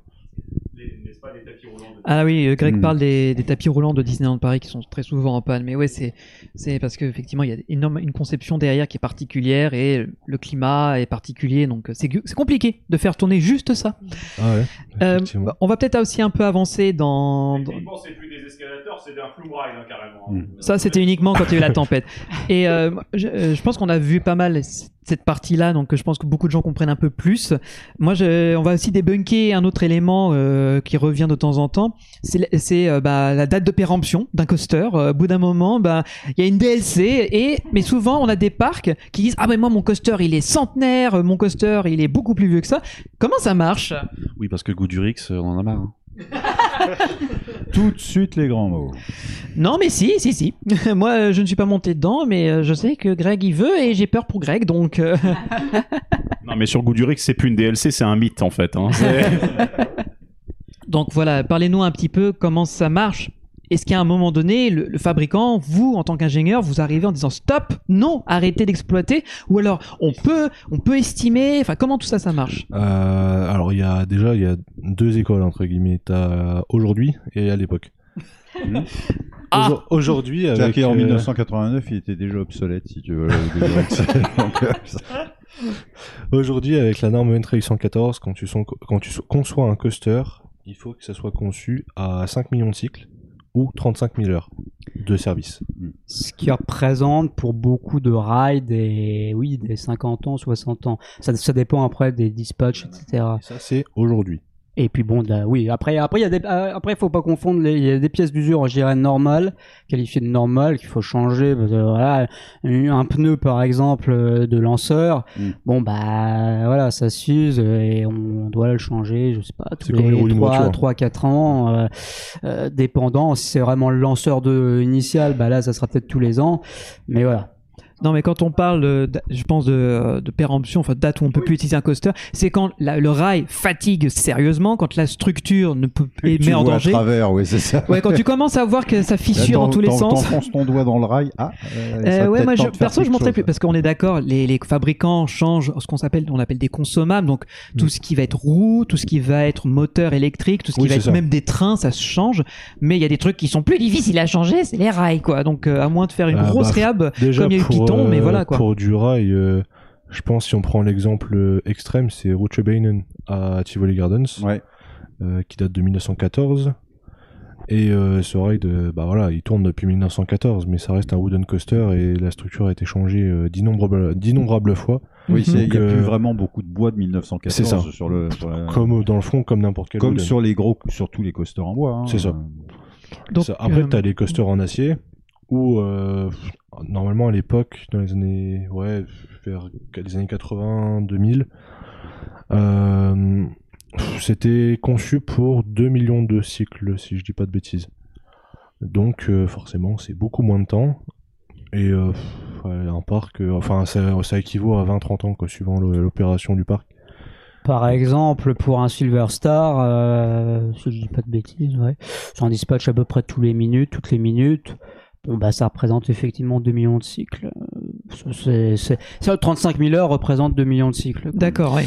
À, à peu près. Et euh, Ouais. bah, moi, la question qui vient en- ensuite, donc, un, fab- un exploitant dit, ben voilà, le coaster arrive à, terme.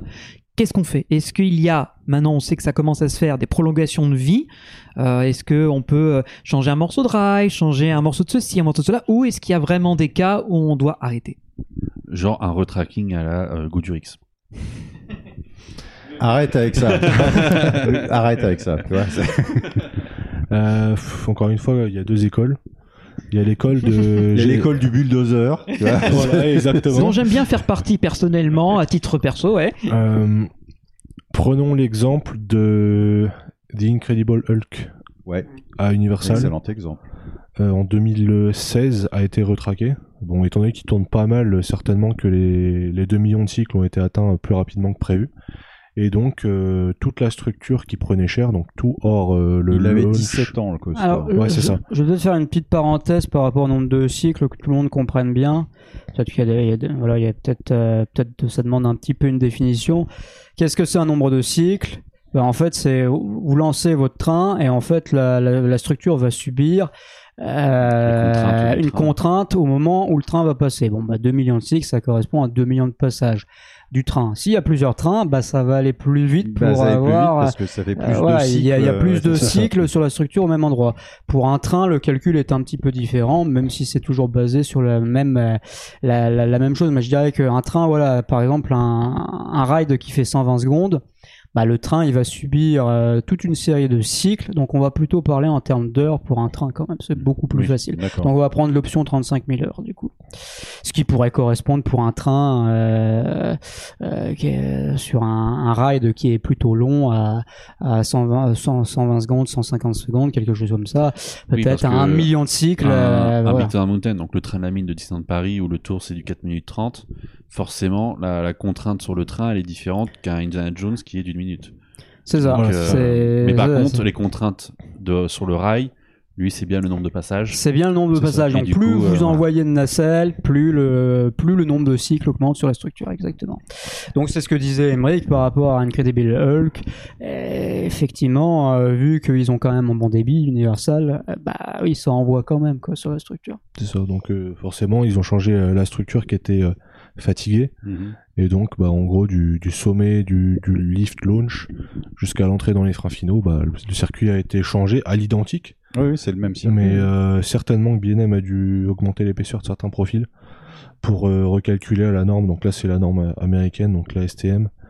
Euh, donc voilà, pour calculer, pour que ça soit euh, OK avec cette norme-là. Donc ça veut dire qu'un coaster de type euh, Space Mountain à Paris qui a un double quai et qui peut avoir jusqu'à 4 trains en même temps, Ouais. ça doit être quelque chose quand même parce qu'il n'a pas été re- re- refait à, neuf le, le Space. Non, non.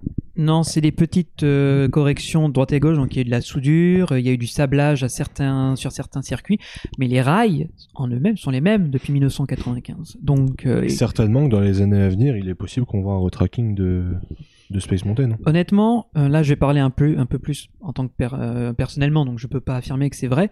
On le sent que les rails fatiguent dans beaucoup de De circuits. toute façon, il y a de la déformation, surtout sur le rail oui. Vekoma. Sur cette génération Euh, justement. Euh, oublier que c'est quand ouais. même euh, 92, donc on n'est pas loin de 89, euh, et que Astérix, certaines, euh, je crois que c'est les tops du Butterfly qui ont quand même été rentrés Mm. au tir fort, quoi. Euh, Ouais, ouais, c'est-à-dire qu'il y avait tellement d'écart euh, entre les rails que bah, il y a une torsion supplémentaire qui a été imposée Ouais. sur le circuit.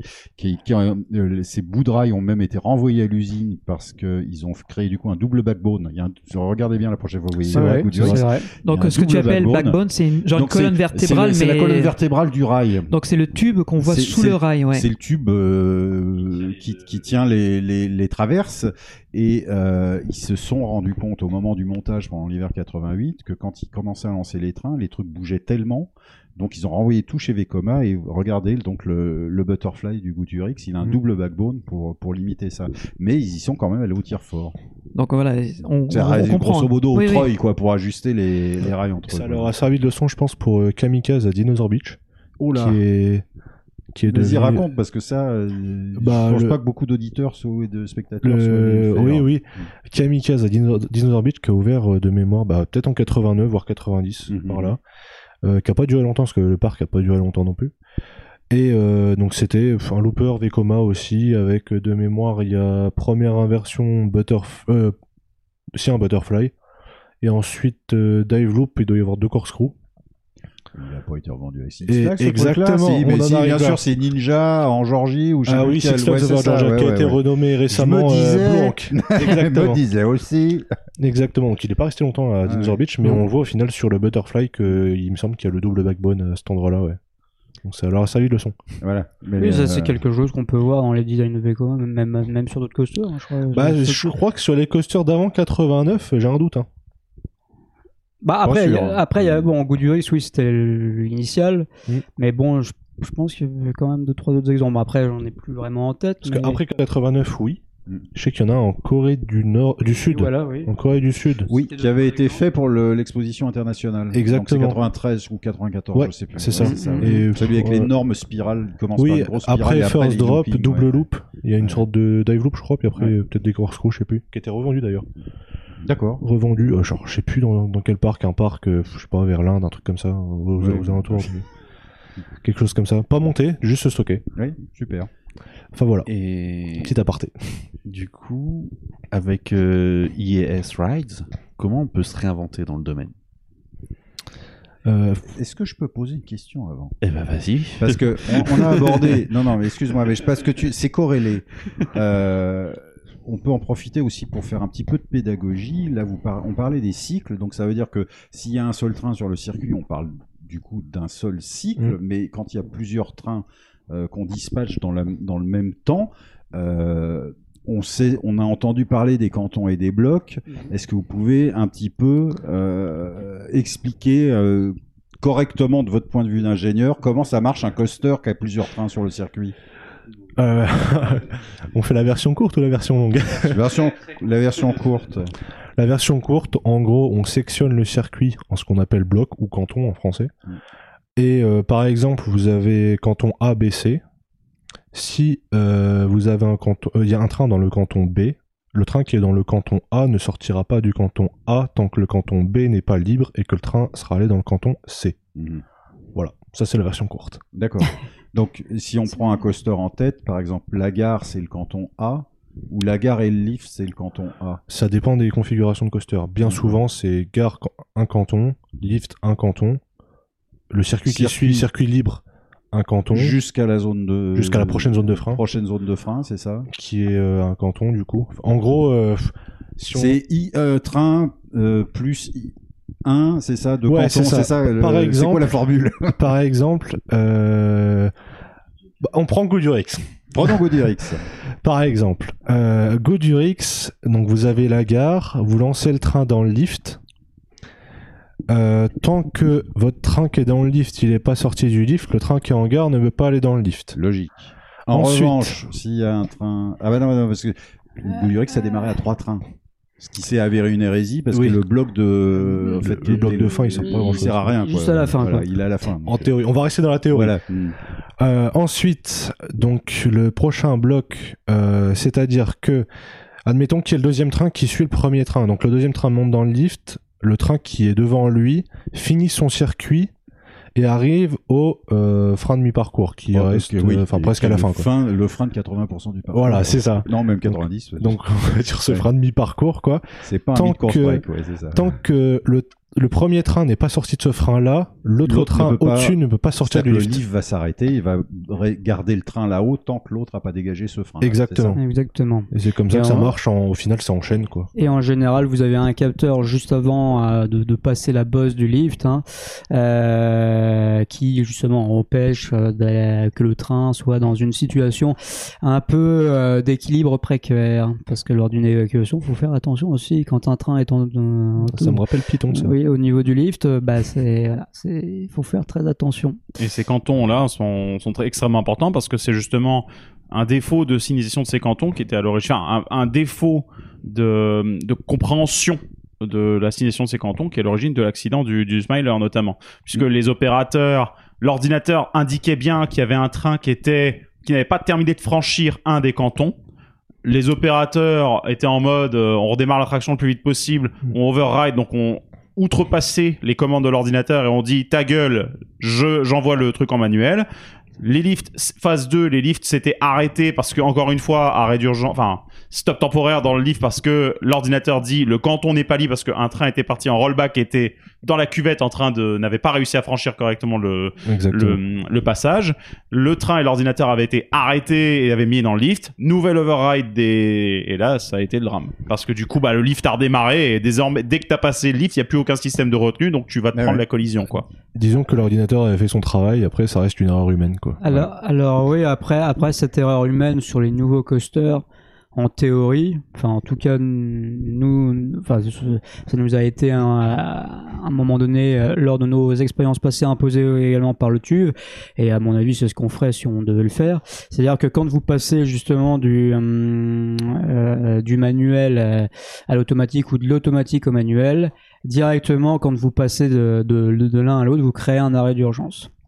Donc il n'y a aucun risque euh, comme ça euh, de bah oui, oui oui à un moment donné à l'époque quand vous étiez en manuel bah vous étiez en manuel c'est à dire que vous pouvez faire ce que vous voulez Euh, fallait faire quand même attention parce que des collisions de temps c'était c'était possible, oui, en manuel.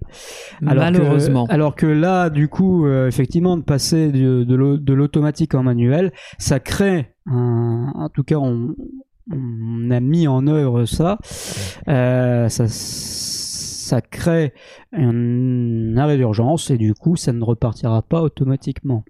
Après, si vous commencez peut-être à trifouiller encore un peu plus le truc, etc., peut-être que oui, vous pouvez euh, faire quelque chose de, de mal et effectivement faire des collisions. Mais là, c'est que vous, vous commencez à le vouloir.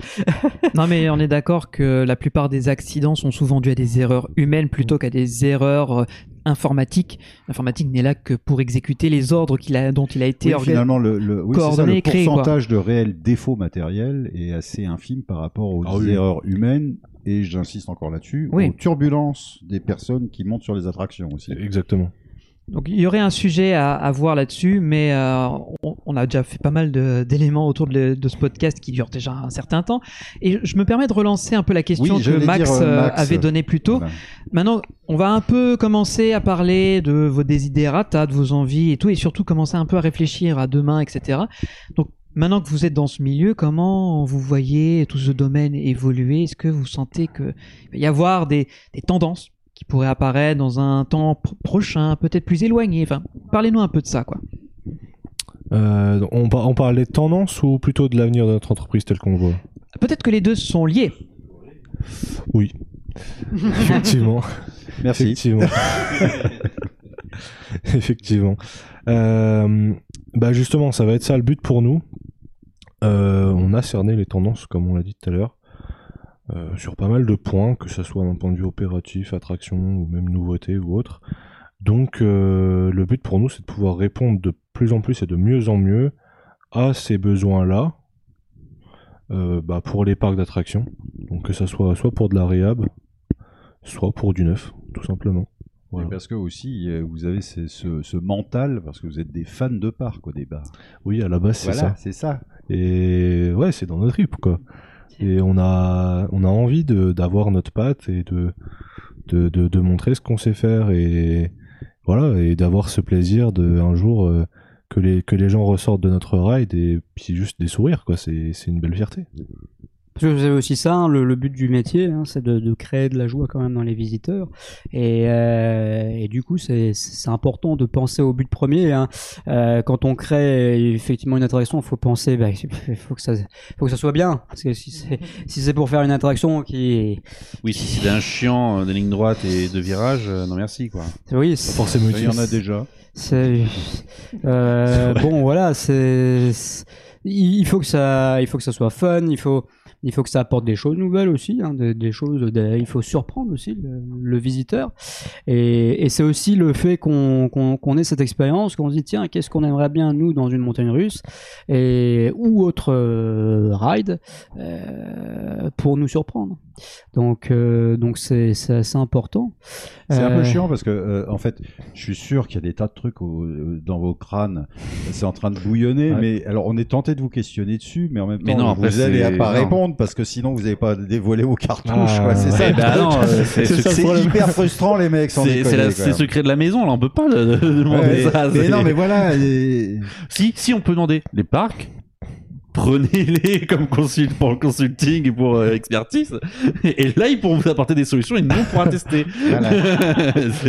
Là, on pourra voir concrètement ce qu'ils ont dans leur tête. Mais ce qui- ce qu'il faut se dire aujourd'hui, c'est que, euh, on va dire, l'amélioration ou la création dans le domaine des coasters surtout, euh, c'est à la fois ok sur le type de sensation, je sais pas, la position du visiteur ou quoi, comme BNM a su le faire dans les années 2000 avec, par exemple, le Flying Coaster. Mm. Euh, mais aujourd'hui, je pense que le focus est surtout vers euh, l'opérationnel. Ouais. Ou la disponibilité de l'attraction, réduire les temps de maintenance, réduire les coûts de maintenance, etc. Et je pense aussi que c'est un point qu'il ne faut pas négliger aujourd'hui. Parce que, ok, certaines attractions peuvent ne pas coûter cher, mais par contre, sur le long terme, peuvent coûter très cher. Ouais. Alors que des fois, il est nécessaire de mettre un peu plus de budget dans l'attraction dès le départ pour avoir une attraction conçue pour les problématiques de maintenance, justement pour ne pas en avoir. euh, folle en fait. C'est ça. Et au final, en termes de maintenance, quasiment remplacer uniquement que le consommable. Et je pense que c'est là l'avenir, entre autres. Après, bien sûr, les nouvelles idées, les nouvelles sensations, etc. Je pense qu'on n'arrêtera jamais. Après, oui, non, comme tu dis, voilà, moi, il y, a- il y a cette étape de création, il y a cette étape, il faut suivre un cahier des charges, limiter les risques et essayer de, de réfléchir sur ce quoi on pourrait faire pour limiter la maintenance euh, d'un parc d'attraction et rendre opérationnelle l'attraction à 99%. Donc augmenter, enfin même, je dirais 99, virgule, euh, voilà, c'est ça. Exactement, c'est le but. Et troisièmement, effectivement, bah, c'est la variété de l'expérience, c'est la customisation euh, du design, euh, tout ça, parce que c'est vrai que beaucoup de parcs voudraient euh, avoir leur propre euh, design de train pour pour inclure la storyline dedans, etc. Donc c'est quelque chose aussi, voilà, qu'on est qu'on est capable aussi de de, de, de gérer et d'apporter à la fois des designs techniques, parce que le design de la carrosserie d'un train c'est quand même important. Parce que ça a un Euh, impact sur l'aérodynamique, je alors, suppose. ça a un impact Oui, sur l'aérodynamique, mais ça a aussi un impact sur la durée de vie de la carrosserie, Mhm. qui euh, qui est fait de fibres de verre euh, la plupart du temps. Et euh, quand on, on va dire, quand on sait gérer ce matériau-là, qui est un matériau beaucoup plus complexe que l'acier, on peut arriver effectivement à avoir des, des, des formes particulièrement résistantes. Je prends pour exemple euh, Top Thrill Dragster, qui était vraiment, qui avait un vrai look de dragster au départ, Oui. avec les grosses Oui. roues, etc. Puis ils ont fini par tout démonter. euh. Oui, parce que ça ne marche La, la- la même euh, erreur technique a été faite sur Lightning Road à Dollywood. Oui, avec les, les pots d'échappement. Ouais, à l'avant et à l'arrière. Mhm. Et au final, il n'y a plus rien maintenant. C'est un petit, une petite calandre et c'est tout. Quoi. Oui, puis ça, et puis souvent, c'est vrai qu'il y, a- il y a beaucoup de choses aussi qui se font, c'est-à-dire que euh, ce genre de blocs thématiques euh, à l'avant du train ou à l'arrière du train sont assez lourds en fait. Et il y a un porte-à-faux qui est créé et qui finalement engendre des, des choses, euh, des, des, des contraintes sur le train qu'on n'avait pas nécessairement prévues. Et donc endommage certaines pièces prématurément. Mais- et- et- et c'est pour ça que c'est important de savoir gérer finalement euh, le composite, parce qu'on peut faire finalement quelque chose de résistant, mais en assez léger. mais, euh, Mm. mais quelque chose de très léger. Donc c'est c'est important de, de le designer correctement. ouais. À propos de résistance, moi je pense à la résistance du corps humain. Vous pensez qu'on va pouvoir aller jusqu'où en termes de sensations? Sans qu'on porte des combinaisons anti-G J'aime bien cette question Alors- parce que à Kidia en Arabie Saoudite, en Arabie Saoudite, ouais, le fameux qui est Euh, censé En repousser les réalité, limites. aujourd'hui, dans les plages, en termes de G pur, Alors ouais, alors, il y, a- il y a une norme hein, quand même derrière ça. c'est- hein. bah déjà, il y a les normes, mais c'est surtout que ça et- n'aurait pas d'intérêt. Pour le plaisir du visiteur. Ah, bah, si ça devient douloureux, ouais. effectivement, je vois pas. C'est ça, ça sert à rien de faire un, un entraînement d'avion de chasse. Quoi. Et, et- et la norme actuellement euh, en termes Autant va aller piloter un avion de chasse. Voilà, c'est ça. Oui. C'est ça. Et, Et les gens, en- ils viennent pour passer du bon temps. Quoi. Et puis bon, on est, on est assez vite limité, enfin ça c'est déjà beaucoup, hein, puisque euh, la, la norme maintenant actuellement autorise 6G en vertical positif. Attention, Mais pour- pendant une seconde. Oui, c'est ça. Ah oui, donc ça doit être très vite. Hein. Pendant une seconde. Après, il y a 5G pendant 2-3 secondes, euh, 4G, etc. Et là, la deuxième contrainte aussi à avoir, c'est que vous ne pouvez pas avoir nécessairement un airtime et tout de suite des G positifs intenses. Bon. Ah oui, Ouais, parce faut que ait une transition. le corps ne tient pas. ouais, Ouais. Voilà. Bah là, ce qui veut dire qu'en fait, la science nous le dit, Hmm. ce n'est plus possible. À l'époque, Ouais. c'est vrai que lorsqu'on était au début du, du 19e ou du 20e et que les premières attractions ou les premières automobiles disaient Ah, à 40 km heure, l'être humain ne supportera pas une telle vitesse, on n'avait pas tous ces instruments Hmm. de mesure qu'on a maintenant au 21e siècle.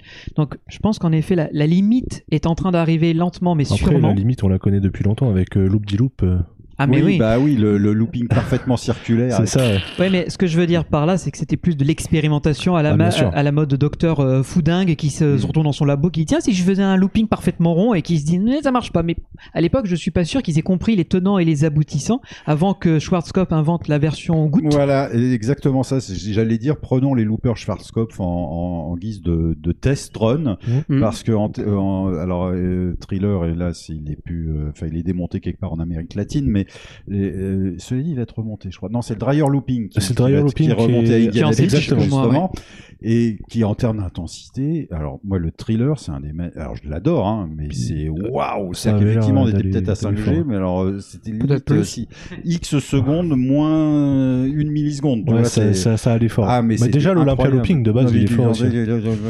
Tes joues se creusaient avec la force, euh, tellement c'était fort ce truc-là. Mais génial. Anton. Bon. Bah, écoute, merci, merci pour Ouais. tout. Enfin, il y a encore le Olympia, Olympia Looping Band. C'est vrai. Vachement bien. bah, je pense qu'on pourrait encore euh, euh, discuter de ça pendant des heures Non, et mais- des heures et des heures. Mais moi, je propose que l'on boucle à ce Oui. niveau-là. Mais oui. Mais pour oui. revenir à notre euh, quai de départ, que pour vous dire que c'était un très bon moment passé en votre compagnie, c'était très instructif. Euh, J'ai découvert des choses que je n'imaginais pas dans les- l'envers du décor de la conception d'attractions et de Encore, c'est coasters. c'est une infime partie. hein. On a effleuré oui, mais- la surface, mais, Voilà. j'ai envie de dire, si le public est chaud patate, peut-être qu'on pourrait envisager une troisième partie un jour, si ça Ouais, vous tente. Nous, nous, on Avec vous plaisir. suit parce que vous démarrez et on a envie de savoir ce que vous devenez. C'est pas passionnant de vous écouter, ouais. Et c'est hyper passionnant de discuter parce que non seulement vous êtes des, de brillants ingénieurs, euh, techniciens, etc., mais vous êtes des parcs fans. Et, euh, et le fait de, de passer en revue le catalogue d'un constructeur avec vous, c'est déjà génial. Donc euh, on est en terrain connu, les mecs. hein. Ouais, c'est un, Et- délice. Et puis c'est vrai que il y a peu de gens en France qui font ça. hein. Il, Oui. y a, il y a deux constructeurs connus, Ah, Soquet Et- et Reverchon, quoi. Soquet et Reverchon. Donc voilà, nous euh, on, est totalement à fond derrière vous et on, on souhaite Ah, le, le ça meilleur fait plaisir. à INS Ride. Et on passe le message à tous les exploitants de parcs. euh, tous les parcs. Voilà. Vous avez besoin de consulting, d'ingénierie, etc. Ces messieurs sont là et on vous trouve sur Internet. euh, Ah oui, oui, euh, exactement. Ça, sur les réseaux sociaux Facebook et LinkedIn. Et on a aussi hein, une page internet, un site internet. hein, C'est ça. INS Ride. Donc on va euh, mettre déjà toutes les infos nous dans, le- dans les fiches. hein, Et euh, comme d'habitude, en description, ouais. vous Ouais, ouais. trouverez euh, les moyens de vous contacter. Et puis, euh, à la sortie de cet épisode, on, on ne manquera pas de vous taguer, de vous retaguer sur les réseaux sociaux. Avec plaisir. Parce que nous, on a envie de croire en votre super projet et Mm. que derrière, ça ferait plaisir de se dire que dans quelques années, il y a peut-être un, un petit poussé qui devienne un grand dans le secteur français, parce qu'on n'en a pas beaucoup en France. On a beaucoup de parcs, mais on n'a pas beaucoup de fabricants. Donc, on aimerait bien se dire que dans quelques années, INS Rides compte parmi les grands et on viendra vous saluer à votre stand de l'AYAPA avec grand Pour ceux qui ont un plaisir passeport, parce que Londres, moi j'aurais plus de passeport, c'est chiant. ah tu l'auras renouvelé entre temps Bah, t'inquiète C'est-à-dire pas que j'ai fait la demande de renouvellement. ah, Sauf que c'est après, le- il n'y a, il y a pas que j'ai rendez-vous. ah Voilà. Donc, bon euh, mais il y, aura il y aura d'autres occasions non, c'est tous les ans en Europe oui, donc euh, tous les ans, mais- Merci encore à vous, euh, à vous deux, Émeric, Sébastien, d'avoir passé autant de temps Merci avec nous. Euh, nous, les, les petits larrons du monde parco-nautique, donc c'était cool. Et à vous, merci euh, de nous avoir écoutés euh, pour ce double épisode de Puissance Park. Euh, on vous donne rendez-vous dans 15 jours Ouais. pour un nouveau sujet, une nouvelle thématique. On verra ce qui nous sortira par euh, la tête. Les crottes données sur les coasters, moi je dirais, ça pourrait être pas mal ça. On, on va en discuter. On, prend- Surtout quand au moment on passe aux photos. On, f- on fera un brainstorm, on fera un brainstorm. T'inquiète pas, on en reparlera. Mm. Bref, comme d'habitude, vous pouvez nous retrouver sur www.puissancepark.fr où vous trouverez euh, bah, là où il y a tout le podcast, c'est-à-dire SoundCloud, Spotify, Deezer. Vous commencez à connaître la chanson. Vous nous trouvez sur YouTube, abonnez-vous. Vous nous trouvez également sur les réseaux sociaux, re-abonnez-vous. Surtout Instagram parce que dès qu'on est dans un parc, c'est là qu'on vous donne, on fait des stories, qu'on fait vivre nos expériences. Et si vous avez envie de nous soutenir, bah, il y a utip.io slash puissance park pour faire un petit don, que ce soit régulier ou, ou, euh, spontané. Allez-y, ça nous fait énormément plaisir. Et enfin, si vous avez envie de commenter avec nous cet épisode, bah, il y a notre Discord où on a une grosse communauté de fans qui discutent de l'actualité, qui discutent de nos épisodes, qui nous font des suggestions. Des donc, centaines de fans assoiffés de ride. euh, bah, rigole pas, hein, ils sont plus de 400. bah, je donc, sais. euh, pour ça En que je le dis sans aucune euh, difficulté. Exactement. Donc, je vous dis encore une fois, merci à vous tous pour votre excellente participation et je vous dis à très bientôt. Bye bye Salut les Au revoir puissants. à tous. Au revoir.